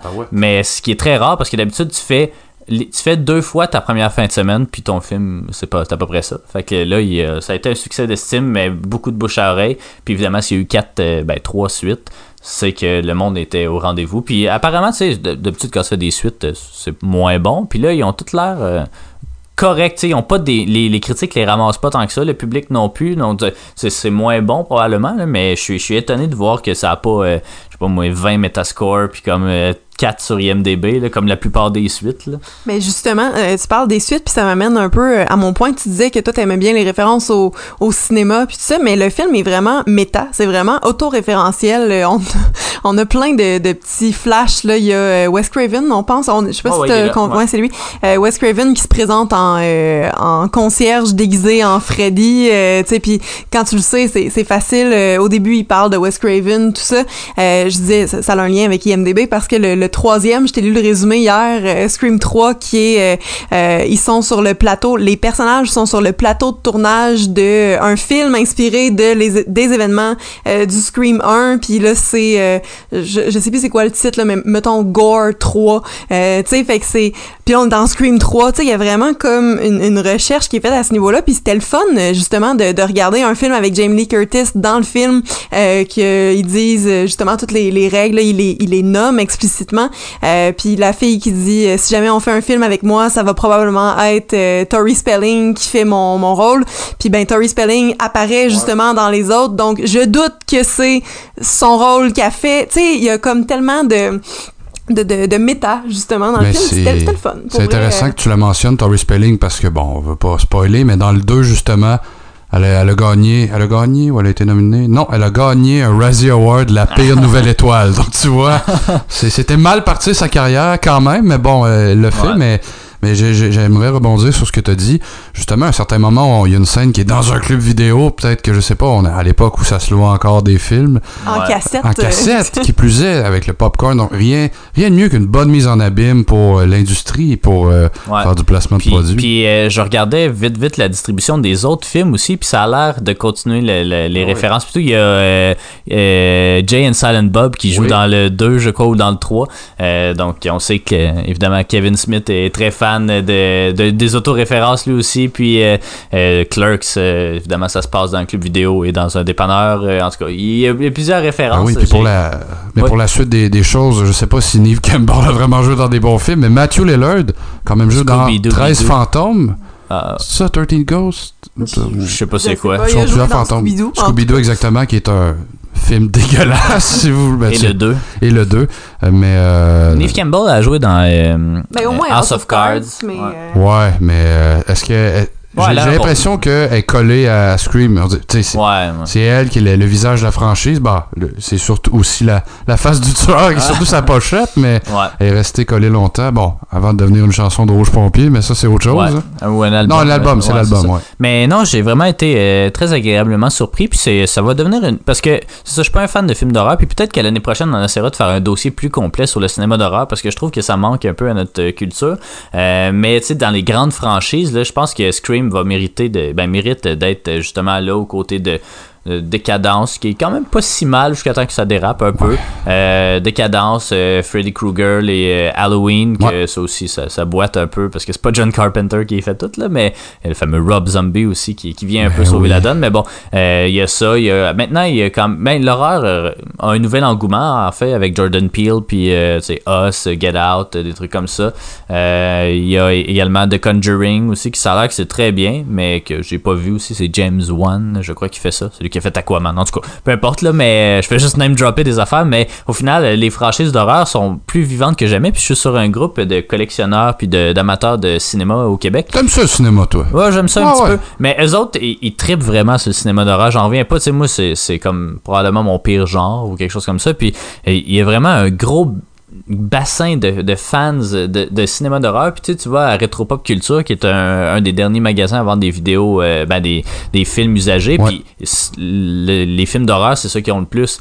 Puis ils en vendent beaucoup. Puis ils en ont beaucoup. Puis pour vrai, je pas que je comprends pas, mais c'est- c'est vraiment, ça va vraiment pas me chercher, mais il va falloir que je développe un Mais peu les- mon- mon goût de ça. Je crois que les magasins, même les épiceries, c'est bien parce que provenez- promenez-vous présentement dans une pharmacie ou dans une épicerie? Et aujourd'hui j'en ai fait deux par hasard et devant les caisses il y a des présentoirs de films d'horreur dont Scream se retrouvait en première position, en, en tout cas en haut à gauche, top shelf for Mama Eyes de Cookies, Ouais. comme disait Ray Generate. Mais euh, vos notes pour ce film, mesdames, Euh, moi, ce serait un 7. Ouais, un 7. Je vais y aller aussi avec un 7. Ah ben c'est quand Ouais. même bon. J'attendais la, la- la suite avec euh, le, le frère de, de Wes Craven, Craven A. Ben Non, oui, c'est hein, c'est très mauvais, mais quand même. Mais ça m'a donné le goût de regarder les autres quand même. euh, fait que j'ai Ouais. j'ai bien hâte là, qu'on qu'on regarde ça dans nos temps libres. Ouais, effectivement. Puis les griffes de la nuit aussi avec un, un certain Johnny Depp. Dans Euh, son premier rôle au cinéma. eh faut, oui. faut le mentionner. Et puis, euh, donc voilà, c'est ce qui conclut un peu notre petit tour d'horizon de Scream. Peut-être que l'année prochaine, on pourra vous revenir avec un retour sur la franchise. Qui sait, parce qu'il y a un nouveau Scream qui va prendre l'affiche. Ben, ben, je sais pas quand en fait, là, parce que là, ben des choses peuvent changer, mais en tout cas, qui est supposé sortir euh, d'ici les cinq prochaines années. Neve Campbell a besoin d'argent, ça, tu me Ah, peut-être, eh ben. peut-être un petit peu. Euh, donc euh, voilà, donc au retour de la pause, on va parler de Saint-Martyr des damnés, un film de Robin Aubert. Vous êtes de retour à Ciné Histoire, et puis maintenant, c'est le temps de parler d'un d'un autre, euh, ben d'un autre, il y en a pas beaucoup, mais d'un film d'horreur québécois euh, qui a, ben à mon souvenir, il a fait beaucoup parler de lui à sa sortie. J'avoue qu'en 2005, j'étais quand même assez jeune, mais je me souviens d'avoir vu beaucoup de promos puis beaucoup de. C'est peut-être juste parce que je connaissais François Chénier à l'époque euh, de Radio Enfer, mais c'est euh, Saint-Martyr des damnés, un film de Robin Aubert euh, qui est depuis devenu quand même un, réalisateur assez établi là, au Québec, ici avec Les Affamés, un autre film d'horreur, mais avec Tuk Tuk, avec à l'origine d'un cri, mais bon, un film particulier, particulier. Je vais attendre avant de dire mes impressions, mais euh, j'ai trouvé moi qui ça, ça- me faisait penser à d'autres euh, films du même genre, mais bon, Jade, qu'est-ce que t'en as pensé de, de ce film-là? Ben écoute, euh, bon, je l'ai dit tantôt, les films d'horreur, j'aime pas tant ça. Euh, par contre, celui-là, j'ai pas trouvé qu'il faisait peur tant que ça. Euh, Peut-être parce que c'est le Québec. Je, je, je sais pas. Il y a- comme quelque chose qui, euh, à mon avis, fit pas tant. Tu sais, on, on voit une des premières scènes euh, de, peur du film où euh, François Chénier arrive en auto là avec Patrice Robitaille à Saint-Martyr des damnés justement. Puis il y a une mariée fantomatique qui surgit dans l'auto. puis là, arrête au milieu de la route. Puis elle, fait juste crier, tu sais. Puis euh, je- ça le fait pas pour moi là. euh, j'ai j'ai pas eu peur dans ce film-là. Le- le- Il y a quand même euh, un, un truc dégueu que tu sais c'est comme une espèce de patchwork de yeux là qu'on voit là qui est comme une espèce d'entité à, laquelle on prie là c'est- c'est- même je l'ai compris mais mais c'est tout tu sais il y a pas je trouve que le- ça ça tombe pas bien le l'effet qu'on cherche est pas bien transmis à mon avis. Euh, même les, les rôles des, des gens tu sais on, comprend bon les bad boys euh, le, le monde qui veulent pas trop que les nouvelles sortent du village tout ça. Il y a un handicapé euh, dans le village qui est assez important une bonne clé au mystère. Euh, mais mais il y a rien de ça qui fonctionne à mon avis. En tout cas ben je suis assez- rough avec là mais euh, mais c'est ça. Puis euh, je trouve que le, le punch final en fait tu sais on l'a deviné quand même assez tôt pas pas au complet pas dans toutes ses ramifications mais on avait compris l'essentiel de, de ce qui allait se passer rapidement. Puis après ça ben c'est de voir. Puis là on est juste tanné puis on veut juste y arriver. Puis la fin honnêtement je n'ai rien compris. Euh, puis je l'ai je l'ai dit à Alex après parce que euh, il y a euh, des personnages qui physiquement se ressemblent beaucoup euh, dans, dans les personnes plus âgées euh, dans le film. Il y a deux, deux acteurs, euh, c'est Luc Séné puis euh, l'autre, je, je sais pas, je sais pas c'est qui. Euh, Pierre Collin. euh, Ouais, ben, le, le- le ouais. propriétaire de Ah, le propriétaire puis le boss, euh, le, Le boss de propriétaire de l'hôtel puis le boss de François ben, Chénier Pierre Collin, euh, Collin qui- et Luc ouais. qui se ressemblent un peu, puis on, j'a- j'avais de la misère à euh, vraiment définir qui était qui, parce que c'est important pour le, le punch euh, de- du film. Puis euh, je trouve que à la fin ça va vite, puis on comprend pas ce qui se passe, puis on comprend pas le but de ce qu'on a vu, puis euh, comment ça va finir après. Il y a François Chénier qui va euh, prendre une décision que pour vrai je comprends pas, je, tu sais, puis puis c'est ça. Je, trouve que c'est une fin qui est un peu flat, puis un peu frustrante parce que euh, parce que je l'ai pas j'ai pas compris, j'ai pas compris pourquoi, j'ai pas compris où est-ce qu'on voulait aller, puis euh, ça m'a ça m'a quand même fâché un peu là. Donc euh, au final, je sais pas euh, pas très satisfaite de ce visionnement là. là. Je, je vais vous laisser y aller. euh. Ben, je, je- est-ce que j'avais des attentes? Quel est le premier film de Robin Aubert que j'ai vu, premièrement? Ben, c'est ce film. Ouais. Moi, j'avais Ah ouais? vu euh, il y a peut-être une dizaine d'années, peut-être 8-9 ans, en fait, là, mais j'avais pas... En fait, quand je l'ai réécouté, justement, je me suis souvenu des trucs, certains, mais j'ai été, surpris à quel point je me suis dit, non, j'ai-tu vraiment écouté la première fois?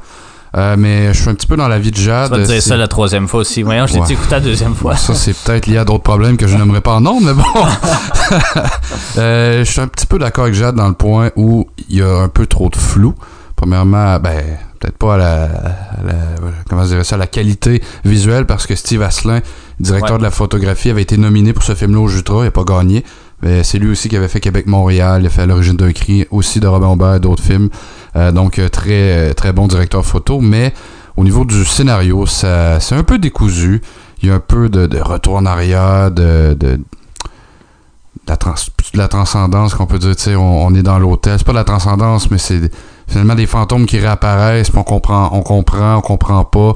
Euh, c'est flou un peu. Est-ce que j'ai aimé ça? Oui, relativement, parce qu'on n'est pas des maîtres de l'horreur au Québec. Robin Aubert avait fait course destination autour du monde 97-98, donc c'était un jeune réalisateur quand même, son premier long film. Il était davantage connu comme acteur, bon, comme Léo dans Radio Enfer. Euh, il était pas, mais c'est ça, il était pas très connu quand même à l'époque. C'était son, son premier film, je crois bien.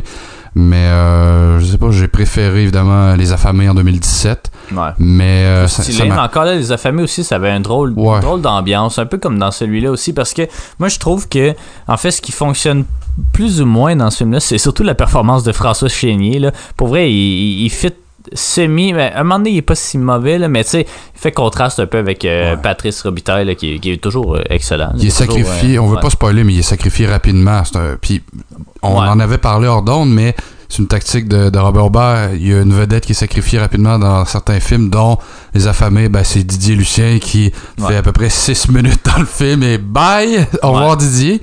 Mais euh, dans, dans le film, c'est vrai que François Chénier, il va pas de sa meilleure performance. En Ben, c'est qu'il parle trop bien pour le reste du cast qui parle un peu dans le joual.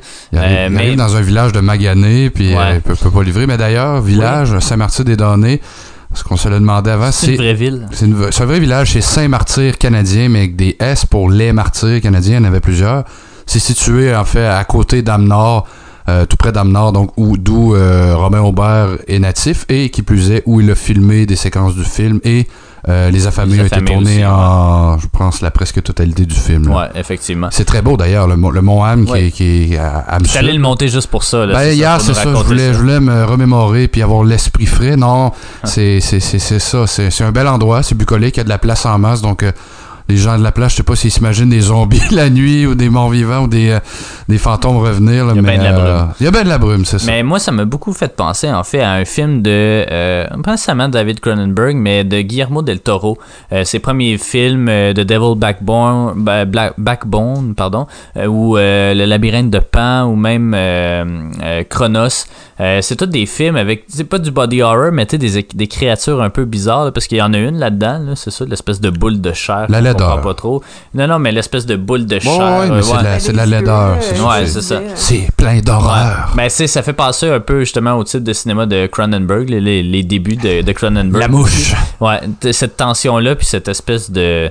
C'est ça, d'aspect mystique là, particulier. Ça m'a fait penser un peu à ça. En moins bon aussi, euh, malheureusement. Mais, mais j'ai vraiment aimé le visuel. Le film. C'est très bien Le filmé. film, euh, oui, c'est très bien filmé. Puis, euh, tu sais, les, les décors sont très crédibles, je trouvais. On- je pense qu'on a retourné, à- on a tourné à la même place pour Bon Cop, Bad Cop, là, mais, tu sais, ça a le même visuel, je trouve, mais il est très, il est très stylé quand même. L'hôtel, il faisait penser beaucoup à tous les hôtels de films d'horreur, là. Bon, Shining, évidemment, mais Ouais. c'est le Barton Fink ou le 14, en tout cas, la chambre. Le là, film avec Room. Samuel. Jackson puis Cusack. J- John Cusack. C'est ça, hein? C'est ça, je pense. 14, 92, ben non, ça c'est. Parce qu'il n'y a pas de là. 13e étage. Ouais, c'est ça. En tout cas, c'est juste le nom d'une chambre d'hôtel. Euh, mais, mais non, c'est ça, tu sais, j'ai pas, j'ai pas détesté mon expérience, mais on, on se perd rapidement, puis ça devient. Tu sais, tout le monde. Je, je sais pas comment le dire, mais on- tout le monde, on dirait, cache de l'information le spectateur. Tu sais, dans la vraie vie, ça serait pas passé comme ça, mais on fait comme exprès de tourner autour du pot jusqu'à temps qu'on fasse la révélation finale, ce que j'aime pas particulièrement dans, les films euh, d'horreur ou autres euh, films qui font ça. Donc euh, ça, j'ai moins aimé. Mais je l'ai trouvé quand même convaincant, sauf François Chénier, que je trouvais qui était qui clashait un petit peu avec le reste. Mais il faudrait qu'on développe un peu plus notre cinéma d'horreur, aussi notre cinéma de, drame psychologique ou de, de thriller psychologique au Québec, parce qu'on n'en a pas vraiment. Puis je trouve que c'est ça. Je trouve que c'est bien exécuté, c'est vraiment très bon. Puis on a du talent ici pour, euh, pour bien l'exécuter. Tu sais, mais à la limite, Tom à la ferme, c'était pas de l'horreur, là, mais tu sais, c'était du thriller un petit Ouais. peu. Tu sais, c'était bien fait, puis c'était c'était très efficace. Mais on n'en a pas efficace. beaucoup de films comme ça. Tu sais, on dirait qu'au Québec, on est juste bon pour nos comédies, puis qu'on se sent besoin de. Tu sais, Bon Cop, Bad Cop, c'est un film d'action, mais on a mis de la comédie dedans. Fait que ça fait une comédie d'action, mais comme. Sais, ça aurait fait un super bon film euh, d'action. Bon, Mais, il y a des euh, moins bons films aussi comme Nitro. Mettons un point comme Nitro. Je pense encore en performance de Martin Matt, puis j'en ai peur, justement, mais tu. Son barbier avait peur. Son aussi. barbier, mais il- effectivement, il y a très peu de films d'horreur. Puis il y en a un que j'ai pas. Deux que j'ai pas vu. Cadavre Ouais, de, Euh, de- Eric la blonde, Canuel. ah, Eric Canuel? mais c'est pas avec Patrick Huard puis sa blonde ou de? Ou Annick Jean, peut-être, Ouais. mais il y a aussi Le poil de la bête avec Guillaume Ah, le ouais. je me sens. Mais ça, ça avait l'air d'un navis mais aussi c'est avec ça, c'est- que on dirait que c'est des, des échecs annoncés dès, dès le début du projet. Euh, même lor- lorsque le film sort, on essaye de faire un peu de pub, mais on berne pas les spectateurs. Puis Robin Aubert a quand même fait deux films d'hor- d'horreur en, en, en parenthèse. Ben non, ça naît, ça naît. Les affamés, puis ça Ouais. martyr des données, Oh, ouais. ça naît. C'est juste que on peut dire, hey, c'est lui qui en a le plus, il en a fait deux. Alors, ça commence. C'est peut-être qu'un Ben- jour, on ben, fera des J'espère parce qu'on dirait que je sais pas si c'est notre Québec, notre, euh, notre cinéma qui, qui, euh, qui pas nécessairement qui manque d'ambition, mais qui, qui a peur d'être sérieux. Mais tu sais, aux États-Unis, on n'a pas peur de faire euh, de tout genre de films. Puis au Québec, c'est ça, on se reste toujours dans soit des drames, soit des coming of age, ou soit des comédies. Ouais. Tu sais, on n'est pas capable de développer un peu notre genre. euh, tu sais, des, des films de mafia, bon, il y a eu Puzz, là, tu sais, qui a fait Ouais. de, de quoi. Mais tu sais, si on, si on se compare entre les États-Unis puis le Québec, tu sais, des films d'horreur, il y en a pas beaucoup. Euh, des, euh, des- tu sais, ben, c'est pas- nécessairement un bon exemple, mais c'est des comédies musicales, il y en a pas beaucoup au Québec. Tu sais, on est très, on a très choisi notre niche au Québec, puis on dirait qu'on a peur euh, d'en sortir. Puis je trouve ça dommage parce que je pense qu'on gagnerait à l'être, mais en même temps, je trouve que c'est pas authentique non plus. Tu sais, on voit pas du monde se promener euh, dans les rues avec des guns comme aux États-Unis ou des affaires de même. Heureusement. c'est un film euh, à la Tarantino, c'est moins crédible si c'est fait au Québec, mais en même temps, Les dangereux, hein? ben, il est dangereux, euh, la loi du cochon, euh, tu sais, mais en même temps, euh, sais, il faudrait qu'on développe justement les sous-genres du cinéma, puis pas juste s'attarder au, au drame ou au, euh, euh, c'est ça, tu sais, des films de science-fiction québécois, là. il y en a pas beaucoup, là. Tu sais, il y a Mars et Avril, peut-être, de Martin Villeneuve.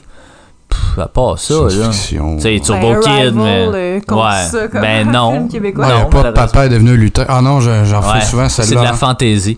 Euh, calvaire. mais C'est une perte ça. de temps, Il y en a pas, puis tu sais, c'est sûr que c'est des questions de budget, des affaires de même, mais comme, tu sais, c'est Ben, c'est on est- dommage. on est un petit marché aussi, mais t'as raison qu'on on reste souvent. euh, Ouais, mais petit marché, ça veut rien dire. Tu sais, euh, je suis pas mal sûr que si on va voir le box-office des invasions barbares, euh, il, a, fait beaucoup d'argent. Ah, non, je veux dire, oui, ben, parce que tu peux l'exporter, ce genre de film. Ouais. On pourrait penser à ouvrir un film pour le rendre plus international, mais en même temps, c'est la beauté de notre cinéma, c'est que c'est un cinéma souvent national. Ouais, mais ouais, ouais. t'as rais- t'as raison, j'ai- j'aimerais voir davantage de films sortir du cadre, tu sais. On sait qu'on fait des films sur l'indépendance, mais on peut aussi faire autre chose. Mais on peut aussi faire des films sur l'indépendance. Ouais, oui, on peut faire les deux, ça, ça me dérange pas, mais Faire un film d'horreur sur l'indépendance puis présenter le référendum de 95, ça pourrait être ça. faut juste pas que notre cinéma stagne, parce que, tu sais, là, des, des histoires d'adolescents ou d'adolescentes, ils commencent à en avoir pas mal, là. Euh, Ouais. Dans, dans les 3-4 dernières années, je suis capable de t'en nommer 10, là, c'est pas normal. Tu sais, horreur, ben, j'avais bien, pour vrai, là, sur le seuil d'Éric Tessier, Non, qui est une adaptation de, euh, ben, évidemment, Sénécal. Bon. pas mauvais, mais C'est pas mauvais. Ben, 51-50 des hommes, Ouais, ça, ça, touche à l'horreur. Effectivement, il était meilleur. Mais euh, là, il y avait le projet de la Reine Rouge qui avait été mis en capsule. J'aurais aimé ça que ça aboutisse à un film long. Ouais. Mais euh, tu vois, je, je- encore Un là, jour, on, un jour, on ça va se développer. ouais. Un jour, un jour, quand tu viendras. Donc euh, voilà, ben c'est on a sorti un peu des chantiers battus. Hein? Euh, On n'a pas trop parlé de Saint-Martin-des-Damnés, mais euh, quand même, pour ma part, moi je donne un 5, euh, ce qui est moyen. Ah. C'est ça, c'est beaucoup de qualité, beaucoup de défauts, fait que ça donne un film moyen, malheureusement. Toi, Jade aussi, je pense que c'était un- un 5. Ben, ce sera un tu, peux, tu peux le dire aussi. Oui, oui, oui, c'est un 5. Merci, Jade. Ce sera un 6 pour ma part. Bon, ben c'est c'est parfait. Juste donc- pour l'effet visuel. Bon, ben on s'en va dans une pause, puis on revient tout de suite euh, ben, après la pause. Don't know what you thought this was, but you're gonna have to die about it. Fuck up the place with blood. Who you calling a bitch?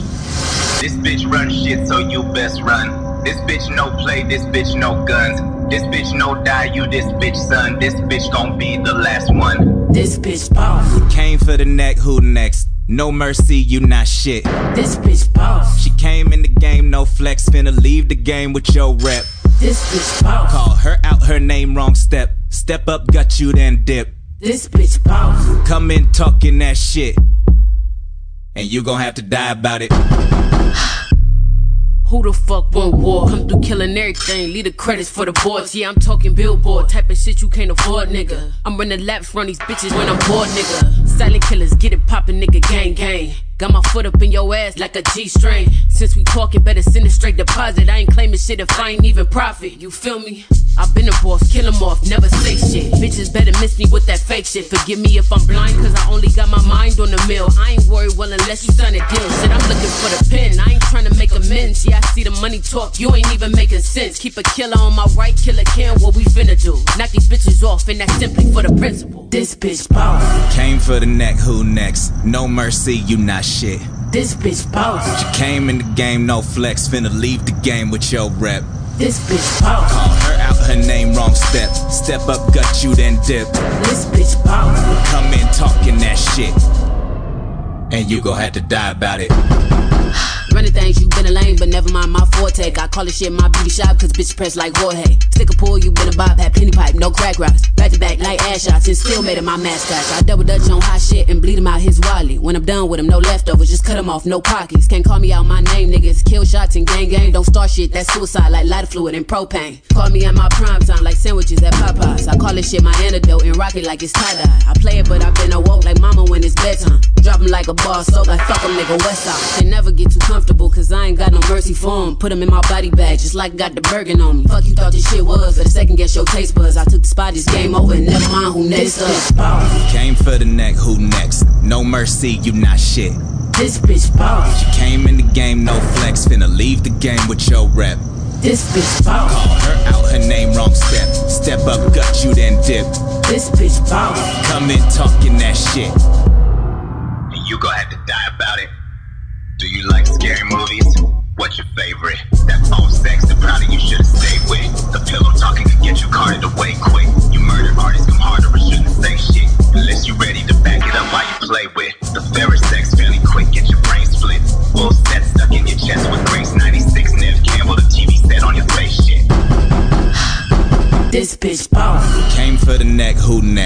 No mercy, you not shit. This bitch boss. She came in the game, no flex, finna leave the game with your rep. This bitch boss. Call her out her name, wrong step. Step up, gut you, then dip. This bitch boss. Come in talking that shit. And you On est de retour à Ciné Histoire et puis maintenant, euh, vendredi dernier, en fait, euh, après, euh, ben, un petit peu après l'émission, euh, on est allé écouter chez notre ami Antoine Borat 2 qui est sorti sur Amazon Prime. À l'émission, on en avait parlé un petit peu, mais on l'avait pas vu évidemment. Là, on l'a vu.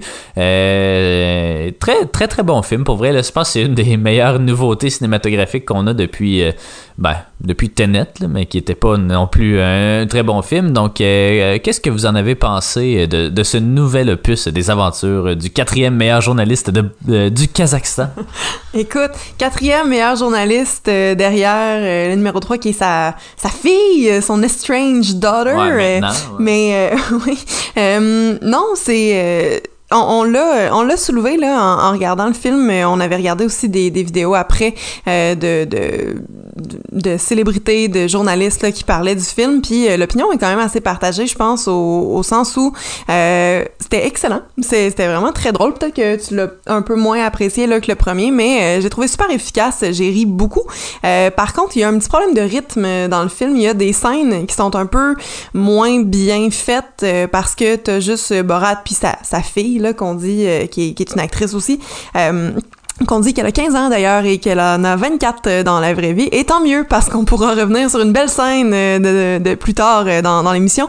Mais c'est ça, il y, y a des scènes juste avec les deux où il y a personne dans le fond pour assister à leur prank finalement. Donc ça, sert un peu à rien. Ça met le spectateur en contexte comme quand ils vont chercher un cupcake avec un petit bébé en plastique dessus. Euh, mais c'est des, des choses dont on n'a pas vraiment de besoin. Euh, Il y a, comme dans le premier film, il y avait un petit creux là quand euh, Azamat euh, quitte sur, sur la route, tout ça. Il y a la même chose dans celui-là. On perd sa fille, puis on la retrouve dans un espèce de festival ou euh, journée euh, de, de pique-nique, euh, whatever, dans un parc. Là, Un Euh, rassemblement très républicain, hein, c'est euh, ouais. Puis euh, c'est ça, je, je trouvais que le rythme se perdait là un peu. Par contre, les l'humour fonctionne super bien. C'est encore vraiment triste à regarder. Tu sais, c'est le genre de, de truc que j'aime beaucoup, mais euh, comme Who is America aussi. Puis il est nettement plus politique euh, le Borat 2 que le Borat 1 aussi. Et euh, moi, ça ça m'a plu, mais euh, c'était... C'est pas le fun à regarder, tu sais, c'est- triste, là, pour vrai. euh, c'est ça. C'est un peu comme Psycho, là. C'est le même genre de, de parallèle, j'ai l'impression, mais c'est ça. Je, mais vous comprenez, là, ce que, ce que je veux Je dire. comprends euh, très bien, mais pour ma part, euh, j'ai l'impression que c'est ça, c'est le but, c'est c'est de susciter les malaises chez les gens qui vont voir le film, et c'est très bien réussi, parce que pour ma part, ben, je l'ai bien aimé. Euh, évidemment, il est pas venu me chercher au niveau de la surprise, parce qu'on sait c'est qui Borat maintenant. Je crois que l'Amérique le sait un peu. Il joue beaucoup là-dessus, Sacha Baron Cohen, en se disant, bon, j'ai plus le choix de me déguiser, ou je vais envoyer ma fille tout tard faire les entrevues, par exemple, avec Rudy euh, Giuliani, l'ancien maire de New York, là, devenu euh, redneck. Ouais, il l'était déjà à l'époque. Oh, il l'était assez, mais... euh, il a marié sa cousine aussi. Ah. C'est aussi ouais. l'avocat de Trump, là. euh, Ouais, ça peut pas être plus euh, clair, hein? Ouais, ouais, ouais, ouais. mais euh, je sais pas, j'ai trouvé ça évidemment ben, aussi drôle que le premier, mais pas pour les mêmes raisons. Dans le 1, on le connaît pas, on comprend que c'est un satire. Il est pas vraiment sexiste d'envie, c'est pas vraiment un grossier personnage, mais il fait euh, pour euh, justement pour montrer peut-être le la perception justement d'un d'un arabe, tu sais, parce que le premier arrive en 2006, cinq ans après le 11 septembre.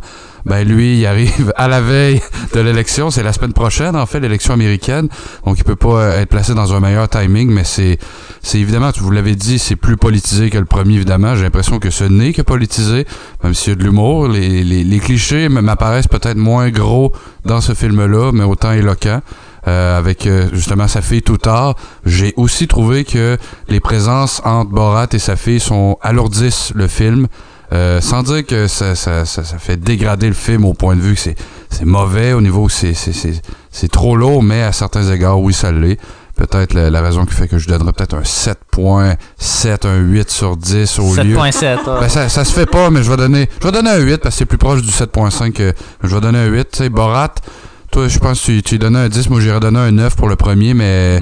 Parce que c'est ça, il y, a- il y a moins, je vais pas dire moins de surprise, mais tu sais, c'est- moins punché parce qu'on sait c'est qui Borat.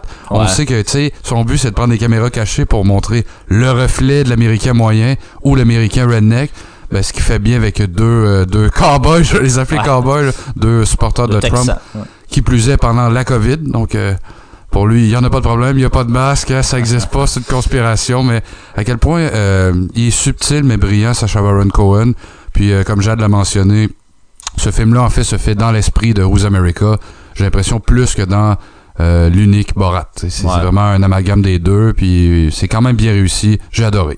Ben, j'ai surtout hâte, en fait, de voir, euh, parce que le premier Borat, oui, effectivement, j'ai mis 10 sur 10. euh, vous pouvez aller lire la critique sur notre site web. Mais, euh, en fait, c'est que même après 14 ans, ben, 14 ans après sa sortie, je trouve qu'il est toujours aussi pertinent, puis toujours aussi drôle, ce qui est rarement le cas pour les comédies, là, au moins, tu sais, les comédicones du genre Happy Gilmore, que, tu sais, on aime plus par habitude que parce que c'est vraiment bon. Ou Austin Powers, tu sais, qui vieillit Ouais. quand peut-être mal. Ouais, mais c'est ça, mais, mais Borat, c'est ça, euh, tu sais, c'est- toujours pour l'avoir écouté euh, la semaine avant sa sortie, Crime, ça a super bien vieilli, puis j'ai, l'impression que le 2 va peut-être moins bien vieillir parce qu'il est trop campé dans l'élection américaine là, là. Ben, c'est sûr que si Trump est réélu, peut-être qu'il va bien vieillir, là, mais s'il est pas réélu, euh, sûrement que ça va juste être, c'est une brève période dans l'histoire américaine, puis on n'en parlera plus, là.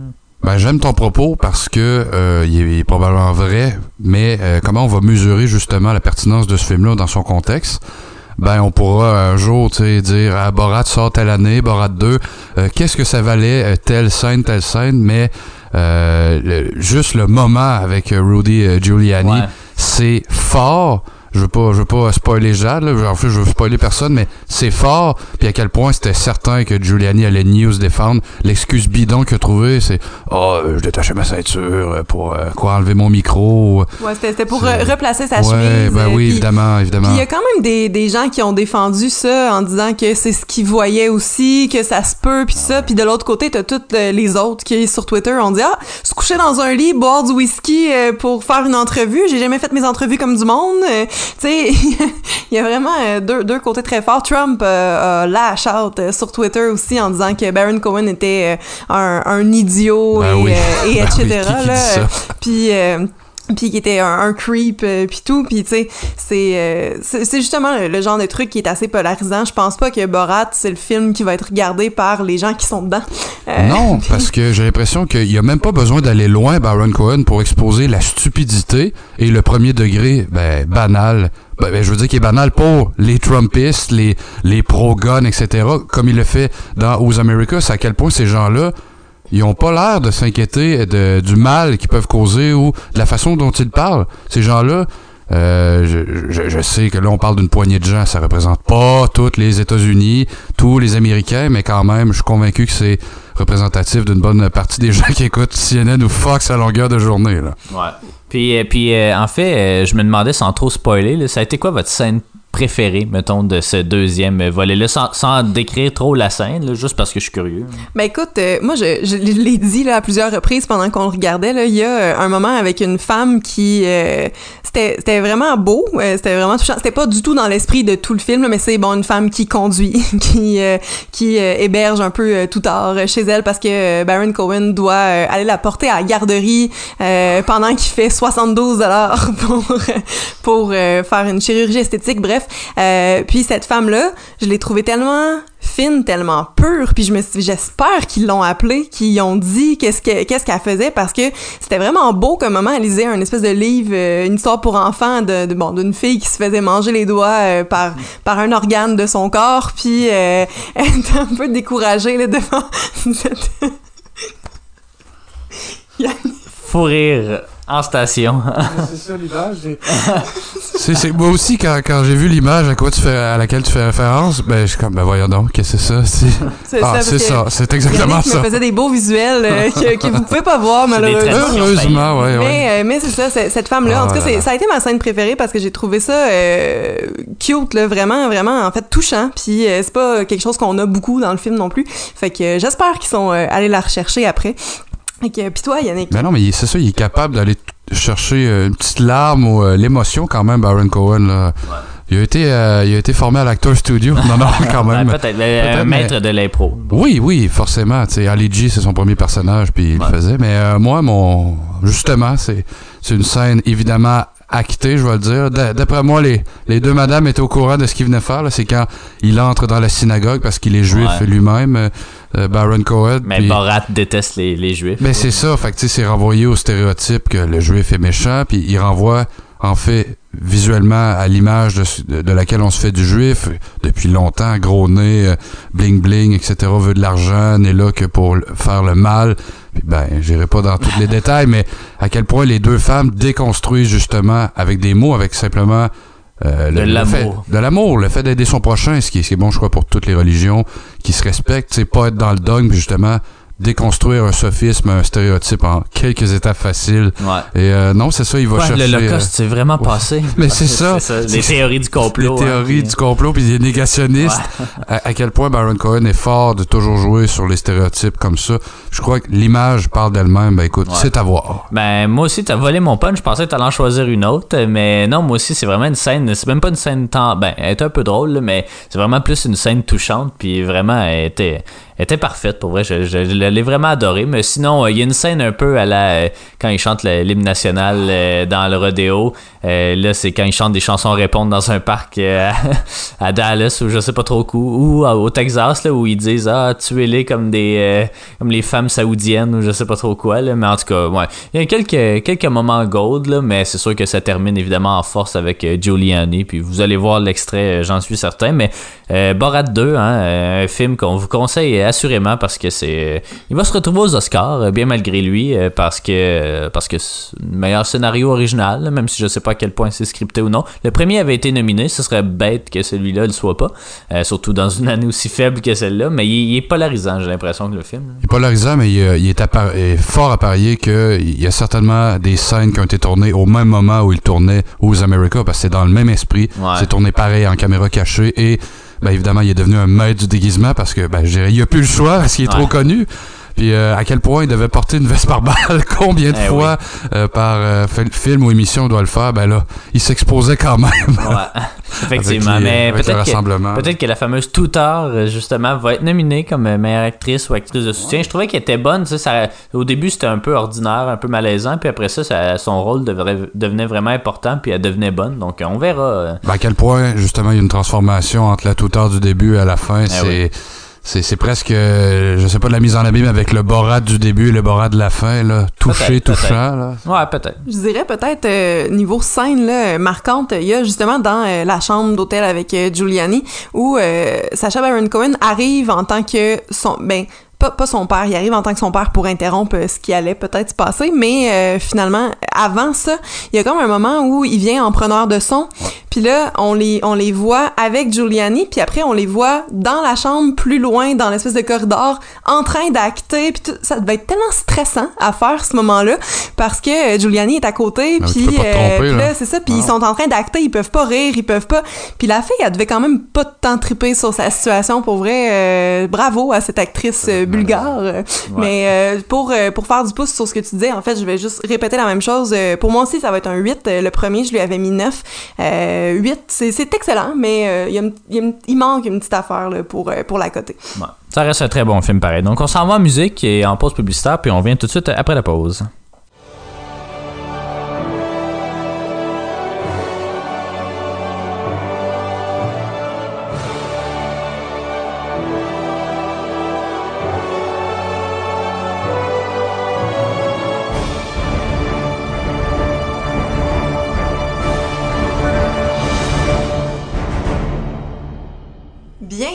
À cette nouvelle capsule sur l'histoire des Oscars. On est toujours euh, dans l'année 1929, donc euh, la première édition de, de cette cérémonie-là. Euh, Aujourd'hui, on vous parle là, des meilleurs intertitres.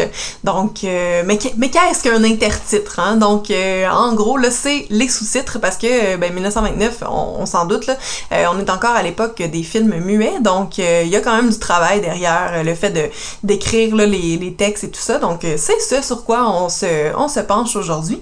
Euh, je suis avec Alex toujours, euh, que, Ben oui. que j'ai euh, devant moi. Ça va bien? Ben oui, ça va toujours bien. Ça va être une émission probablement un peu plus courte parce que c'est très particulier comme catégorie. Là. Tu mentionnais là, avant qu'on débute l'enregistrement que c'était une année de rodage hein, pour les Oscars. Ben effectivement, ça paraît avec cette catégorie-là là, qui, qui va disparaître même l'année d'après.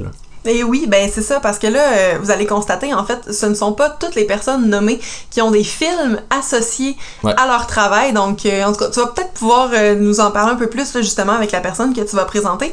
Mais bon, je, je vais juste expliquer un petit peu plus là, les intertitres. Donc, ce sont, c'est ça, les, les lignes de dialogue, la narration, tout, tout ce qui accompagne là, le film muet, euh, avec l'arrivée de The Jazz Singer, qui est la même année. Euh, dans le fond, dès la prochaine cérémonie, euh, la catégorie a été euh, abandonnée parce que The Jazz Singer, bon, on rentre pas dans le dans le conflit là, parce que c'est un sujet chaud chez nous. Non, non, non. Euh, mais Pas tant que ça, pas tant que ça. mais The Jazz Singer euh, serait le, en fait, a été euh, considéré comme le, le premier film. Là, écoute, c'est ça. Parlant, je- ouais, ouais, mais parlant, le ouais. premier film parlant, dans le fond, le premier film à avoir vraiment un dialogue rendu là, euh, live, dans le fond, puis euh, comparativement à tout le reste que, que, que Ouais. c'est pas ça, finalement. Puis on l'a regardé, The Jazz Singer, et c'était euh, excellent aussi. Euh, donc voilà. Euh, donc c'est ça, la catégorie est abandonnée après The Jazz Singer parce que probablement qu'on savait que euh, qu'il y avait euh, que ça, ça s'en allait vers là finalement là puis euh, The Jazz Singer pour vrai c'était rafraîchissant là, de, de voir ça parce que Ouais. je, je me Ben, garde c'est euh, ça, les euh, cette catégorie, cette catégorie-là, parce qu'il y a juste vraiment une personne qui va être euh, no- nominée pour, euh, ben, nommée en fait pour un film. Euh, on se doute un peu que c'est un peu un Oscar, pas honorifique, là, mais pour récompenser euh, des artisans, euh, justement des title writers, euh, qui euh, évidemment se retrouvent pas nécessairement sans travail. Il y en avait, comme on va voir, qui signent aussi des scénarios, mais évidemment, ça va devenir dévolu, révolu, en tout cas. Des, en tout cas, sais pas c'est quoi le, terme en D que- qui me vient en tête, mais bon. Donc, c'est ça, c'est sûrement pour récompenser justement le- l'ensemble de la carrière des gens qu'on a fait cette catégorie-là. Euh, Mais tu pourrais peut-être commencer avec euh, Gérald Duffy, que- Oui. qui est le seul justement là, qui a un film d'associé euh, Oui, en fait, à il y, a, son travail. il y a trois nominés euh, dans la catégorie. Donc, euh, Gerald Duffy, Joseph Farnham, qui est celui qui va remporter euh, l'Oscar, et euh, George Marion Jr. Euh, donc, euh, Gerald Duffy, en fait, c'est pour le film The Private Life of Ellen of Troy, qui est un film perdu. Donc, on n'a pas pu le voir, malheureusement. Donc, ce qui explique en grande partie aussi pourquoi cette, euh, cette euh, capsule va être un peu plus courte. C'est un film d'Alexander Korda, euh, qui est un grand réalisateur, là, c'est ça, avec des gros studios, des, gros films d'envergure. Euh, donc, euh, c'est un film de 1927, euh, un film d'action, d'aventure. On se doute un peu de quoi ça parle, la guerre de Troie, puis Hélène et, tout. Donc, une distribution qui comprend Maria Corda, euh, Lewis Stone, Ricardo Cortez, George Fawcett, Alice White et Bill Elliott. Euh, ça raconte euh, justement l'histoire d'adultère entre Hélène de Troyes et Paris. Euh, son mari, Ménélas. Pa- Paris. Paris, ouais, Paris, Paris. Oh, S'il vous plaît. Euh, donc, euh, son mari, Ménélas, Ménélas pardon, euh, débute une guerre, justement, la guerre de Troie, pour la retrouver. Et la coutume veut qu'il tue sa femme lorsqu'elle commet ce, ce genre d'acte, mais son amour pour elle l'en empêche. Euh, donc euh, c'est un film perdu, c'est ça comme je l'ai mentionné, il y a deux sections du début et de la fin qui subsistent encore, euh, soit environ 30 minutes du film. Les bobines par contre sont conservées à la British Film Institute, basée à British Film Institute. là. donc si jamais on fait un voyage justement à Londres, on pourra aller Oh, voir. là! ben c'est ça. Mais non mais il m'intrigue ces films perdus là. Il y a quelques extraits je crois là ou des behind the scenes qui se trouvent sur sur euh, YouTube. Euh, on les a vus il y a un petit moment déjà, mais euh, c'est ça, tu ça disait pas. Autre que ça montre un film dans l'excès, puis tu sais, de- de- des gros studios, des gros décors. outre ça, il n'y a pas vraiment moyen de, juger du film, malheureusement. Il y a quelques images également qui subsistent, mais qui. c'est ça, qui, qui nous en disent pas tant que ça non plus. Donc, puis c'est basé enfin sur un roman de John Erskine. Euh, je peux peut-être parler justement de Gerald Duffy, euh, qui est né en 1896 et mort en 1928. Donc 1928. Euh, courte vie, 32 Très, ans. très courte vie et surtout mort avant euh, la cérémonie des Oscars. Donc, ce qui fait en, en fait de lui le premier, le, pr- le premier nominé à titre posthume. Donc, il a été journaliste et auteur. Il est surtout connu justement pour ses contributions au Red Book Magazine. Je sais pas si c'est quoi ça. C'est comme un Chatelaine en fait aux États-Unis. Donc, c'est un magazine, une revue pour femmes qui existe encore aujourd'hui d'ailleurs. Euh, puis, euh, il a signé euh, les intertitres ou le scénario de plus de 40 films dans sa courte vie. Puis c'est ça, je l'ai mentionné, le nominé à titre posthume. Il n'a pas gagné malheureusement, mais Joseph Farnham, lui, il a, il a remporté. Là. Oui, ben c'est ça. En fait, euh, Joseph Farnham, là, euh, il est né en 1884, mort en 1931. Euh, C'était un euh, dramaturge et scénariste à Hollywood. Euh, C'est aussi l'un des fondateurs euh, de l'AMPAS. Donc, euh, on- je pense qu'on va en croiser là, une coupe dans, dans nos recherches. Euh, il a pas seulement fait des intertitres, mais il a aussi signé quelques scénarios. Son plus connu, c'est probablement The Big Parade de King Vidor. King Vidor, qui est d'ailleurs en nomination cette année-là euh, pour euh, le film The Crowd, euh, quelques meilleurs réalisateurs puis meilleurs films aussi. Donc, qui est un film qui est considéré par plusieurs comme un des plus grands films d'Hollywood également dans ces époques-là, mais qui a malheureusement pas gagné de prix. Mais oui, et il aurait gagné son Oscar, là, on dit, parce que c'est ça, il n'y a pas de film, comme on Non. disait, qui est associé. Par contre, il y en a plusieurs, donc on parle de Fair Co-Ed, Laugh Clown. Laugh? Laugh Clown Laugh. Ah, ouais, Laugh ouais. Clown Laugh, ouais, Ouais, ok, pardon, c'est- ouais, pas évident avec les virgules. Laugh, euh, Clown, Laugh et euh, Telling the World. Moi, j'étais là, je me disais, crâne de. Mais bon, excusez-nous, les amis.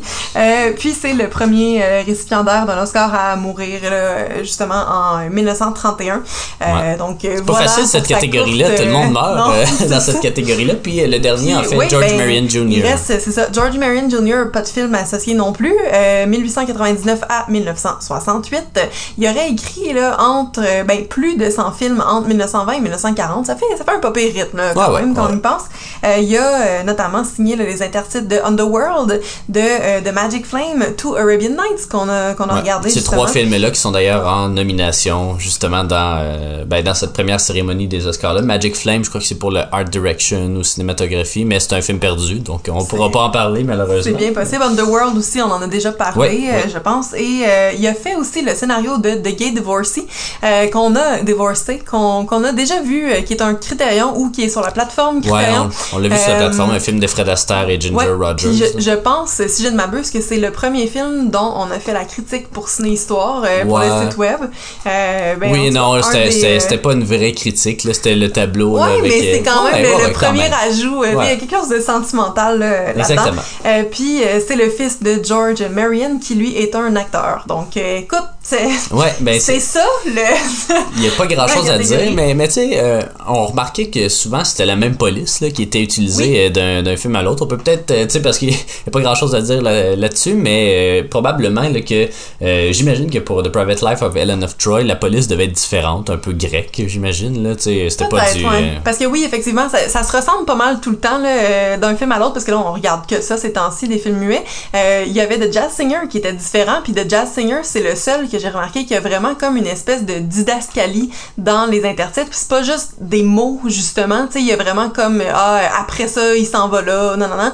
Puis j'ai pas vraiment trouvé ça ailleurs. Hier, euh, on a regardé euh, The Patent Leather Kid, justement, puis euh, les les dialogues étaient pas faciles euh, Ouais. à comprendre, euh, tu sais, puis ça, ça, ça joue aussi, là, donc euh, on ne sait pas de quoi ça avait l'air, Ellen of Troy, ben, dans le fond, euh, Joseph Farnham, là, mais euh, écoute, Ouais. c'est- comme dur de J'ai pouvoir se l'impression, j'ai l'impression, j'ai vraiment l'impression que c'est un peu une espèce d'Oscar honorifique parce que si, euh, si disons cette catégorie-là existait en 1925, je suis à peu près sûr qu'on peut pas vraiment départager une personne d'une autre là, par rapport aux intertitres, là, à moins vraiment que ce soit un travail, euh, je Mais- sais pas, mais il y a eu en enfer euh, 95 au lieu de 60 normalement. Mais peut-être, euh, bon, la, la police c'est une chose, les mots c'en est une autre, mais peut-être, je, je sais pas comment ça fonctionnait, mais de, de les amener plus euh, fréquemment, ou tu sais, justement, de, de pas avoir comme un échange d'une minute avant d'en amener un, ou tu sais, je... En même temps, ça, je pense que c'est le réalisateur qui fait ça Ouais. et non pas le, le title writer. Tu sais. Puis c'est même pas lui, en théorie, qui, euh, qui, qui rédige les lignes. Lui, ça, doit.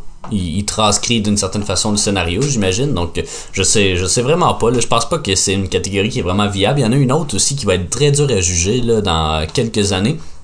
C'est la catégorie du meilleur assistant réalisateur. Euh, Ah, ben oui. Ça, ça va être. ça, euh, va paraître beaucoup, Ouais, ça. ça, va être, euh, euh, ça va être dur à juger. On fera nos recherches, hein, Ben, parce que ça, c'est une catégorie qui a quand même duré quelques années. Donc, je suis vraiment curieux de voir euh, ça. Euh, mais non, tu sais, c'est, c'est malheureux, c'est, ben, malheureux que cette catégorie-là soit disparue. Mais évidemment, avec l'arrivée du son, on peut plus faire grand-chose. Là. Peut-être que la, la personne qui a fait The Artist euh, aurait pu être nominée pour, euh, je sais Ouais, pas, meilleur euh, scénario. euh, ben, je pense qu'il l'a été d'ailleurs. C'est Michel Assanavicius. Mais bon, euh, donc. euh, et voilà, c'est ce qui conclut. C'est dur de juger de la performance ou de, de, de comparer leur, euh, leur performance. Euh, ben, tout ça, les intertitres dans Underworld puis To Arabian Nights, ils étaient efficaces, mais sans plus. Là. Tu sais, tu remarques pas ça. Là. À moins Peyton Mhm. Leather Kid, on l'a remarqué parce que c'était vraiment écrit avec du slang, puis euh, Ouais. c'était, bizarre. Beaucoup de répétitions aussi, mais tu sais, c'est-tu le scénario? Qui, Mhm. qui veut ça? Très dur, à, très dur à dire. Puis ces personnes-là, évidemment, il y en a deux qui sont morts euh, très tôt, donc on connaît pas grand-chose de leur vie. Puis l'autre qui a, euh, euh, dont le père est surtout plus connu que le fils, donc ça, ça, sais va. même pas c'est qui le père. Ouais, ben c'est un acteur, mais sais, c'est ça, il a pas fait grand chose. Il joue dans un film avec, je souviens plus si c'est Greta Garbo, en tout cas. Il est mort en 1945, son père. Donc, tu sais, c'est ça. C'est un acteur du début d'Hollywood, mais que. Aujourd'hui, on Ouais. connaît plus ou moins. Là. Mais qu'on aille à Hollywood, on, on, on va reconnaître son dans nom tous sur. ses euh, voyages. on va reconnaître son nom sur euh, la Hollywood Hall of Bugs Fame. Bunny a son étoile sur le Hollywood Walk of Fame. J'ai bien hâte de voir ça. Prendre une photo avec ça. Ben pourquoi pas. Mais oui, ben c'est malheureusement euh, ce qui conclut euh, cette capsule un peu plus courte sur les intertitres. Donc merci d'avoir été des nôtres, puis on se retrouve pour une autre semaine avec Death wasn't really the worst part. Floating above is body done, that's when the hurts start. They call it passing, that's not it. They lying, fuck them altars and headstones. Who they think all them flowers for? Can't smell nothing, you just bones. They cry a little less every hour, so that must be real nice crossing the earth marks. And when everything began, scars looking like birthmarks. Take for granted they freestand, and y'all should grab one right by the dream space. Make one scream until she pray.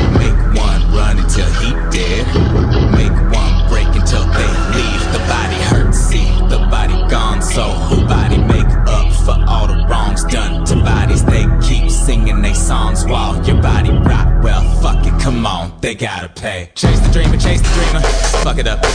Shake the dreamer, shake the dreamer, wake it up, and that will make the dreamer hate the dreamer. Cut it up. Break the dream, awake the demon. Run it up, then you can get into the head where they try to make sense of senses. Start they six. Let them know the dead levitating just ahead and they best not slip. Just because you bled out doesn't mean you ever left, and that's that shit. They be running scared and they're telling all their secrets. Don't that sound like snitch behavior? Snitch behavior. Zip it up. Kiss the fear and simply savor. Lick it up. That tastes like wishes made by twisted prayers. Rip it up. Split the vision, lynch the savior. Get the guts, then you will grab one right by the dream space. Make one scream until she pray. Make one run until he dead. Make one break until they leave. The body hurt, see the body gone. So who body make up for all the wrongs done to bodies? They keep singing they songs while your body rot. Well, fuck it, come on, they gotta pay. All the living, sweat in the afterlife, but ain't nothing afterlife but the pain from the way you died and something reminiscent of hunger. But if you had a stomach, only satiated by making somebody run. See that? To the edge of the screen in the video. Hear that? Hissing way in the back of the track. Be that. You could live in the glitch of the digital. They fear that, they should fear that, they gon' fear that. You are here forever, here forever. Fuck it up. Miss the moment, end is never gonna come. You stuck, so make the most, you make the omens. Leave the gun. Watch the mortals blow their brains out. That was fun. That's why you grab one right by the dream space. One scream until she pray. Make one run until he dead. Make one break until they leave. The body hurt, see the body gone. So who body make up for all the wrongs done to bodies? They keep singing they songs while your body rot. Well, fuck it, come on, they gotta pay.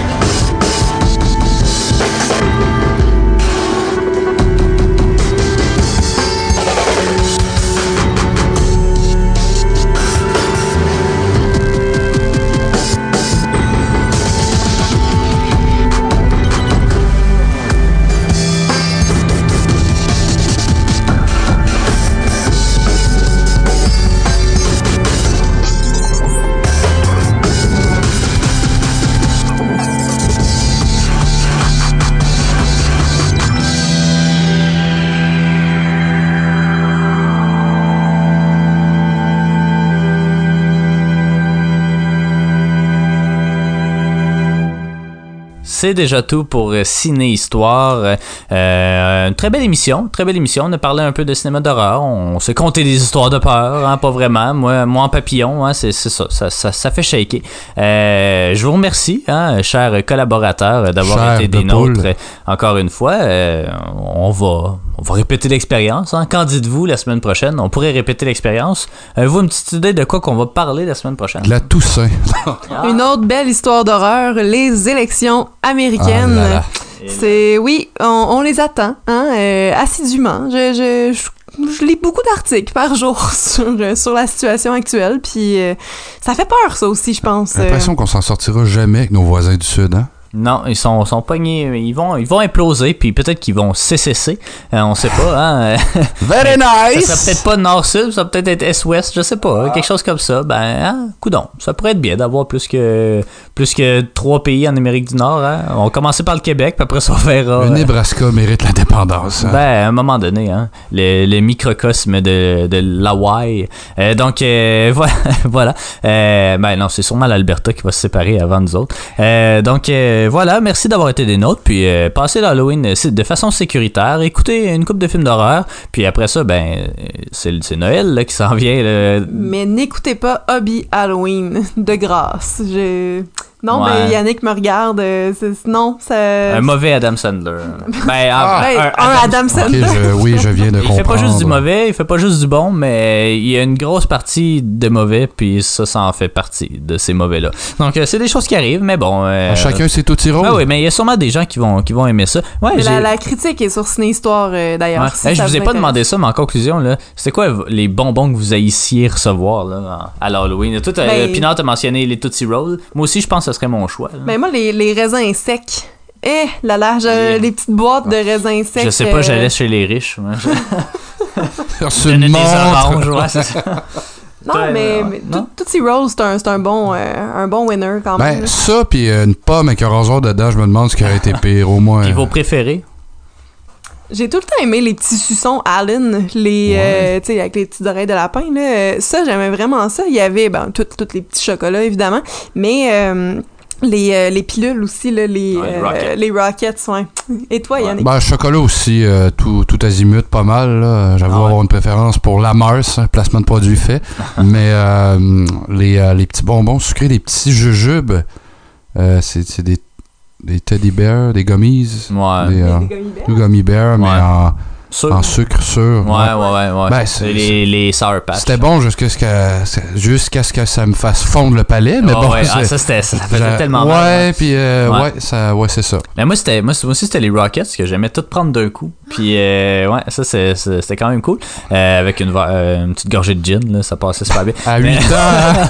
mais, mais non, mais. L'enfance d'Alexandre Leclerc, mesdames, messieurs. Tu sais, les, les suçons poudreux aussi. là. Ah oui! Ça, c'était bon. Ça, c'était vraiment bon. C'était dur, ces dents, mais c'était bon. Ouais. Puis ça, puis, mais ça, on le recevait jamais, là. Mais tu sais, les. euh, tout un bâton, là, puis t'as de la poudre, là, puis tu. Mais moi aussi, je pensais à ça, mais non, on Mais on recevait savait pas ça. Ben, je suis surpris que dans tes quartiers euh, riches, t'aies pas Ah. su ça. Hein? Ah, écoute, euh, moi je ramassais euh, 50 pièces à l'UNICEF à tous les fois, fait que hein, Ben je sais oui. pas pourquoi, elle coûte 5 pièces. Es-tu honnête pour dire au moins que tu, tu l'as envoyé à UNICEF?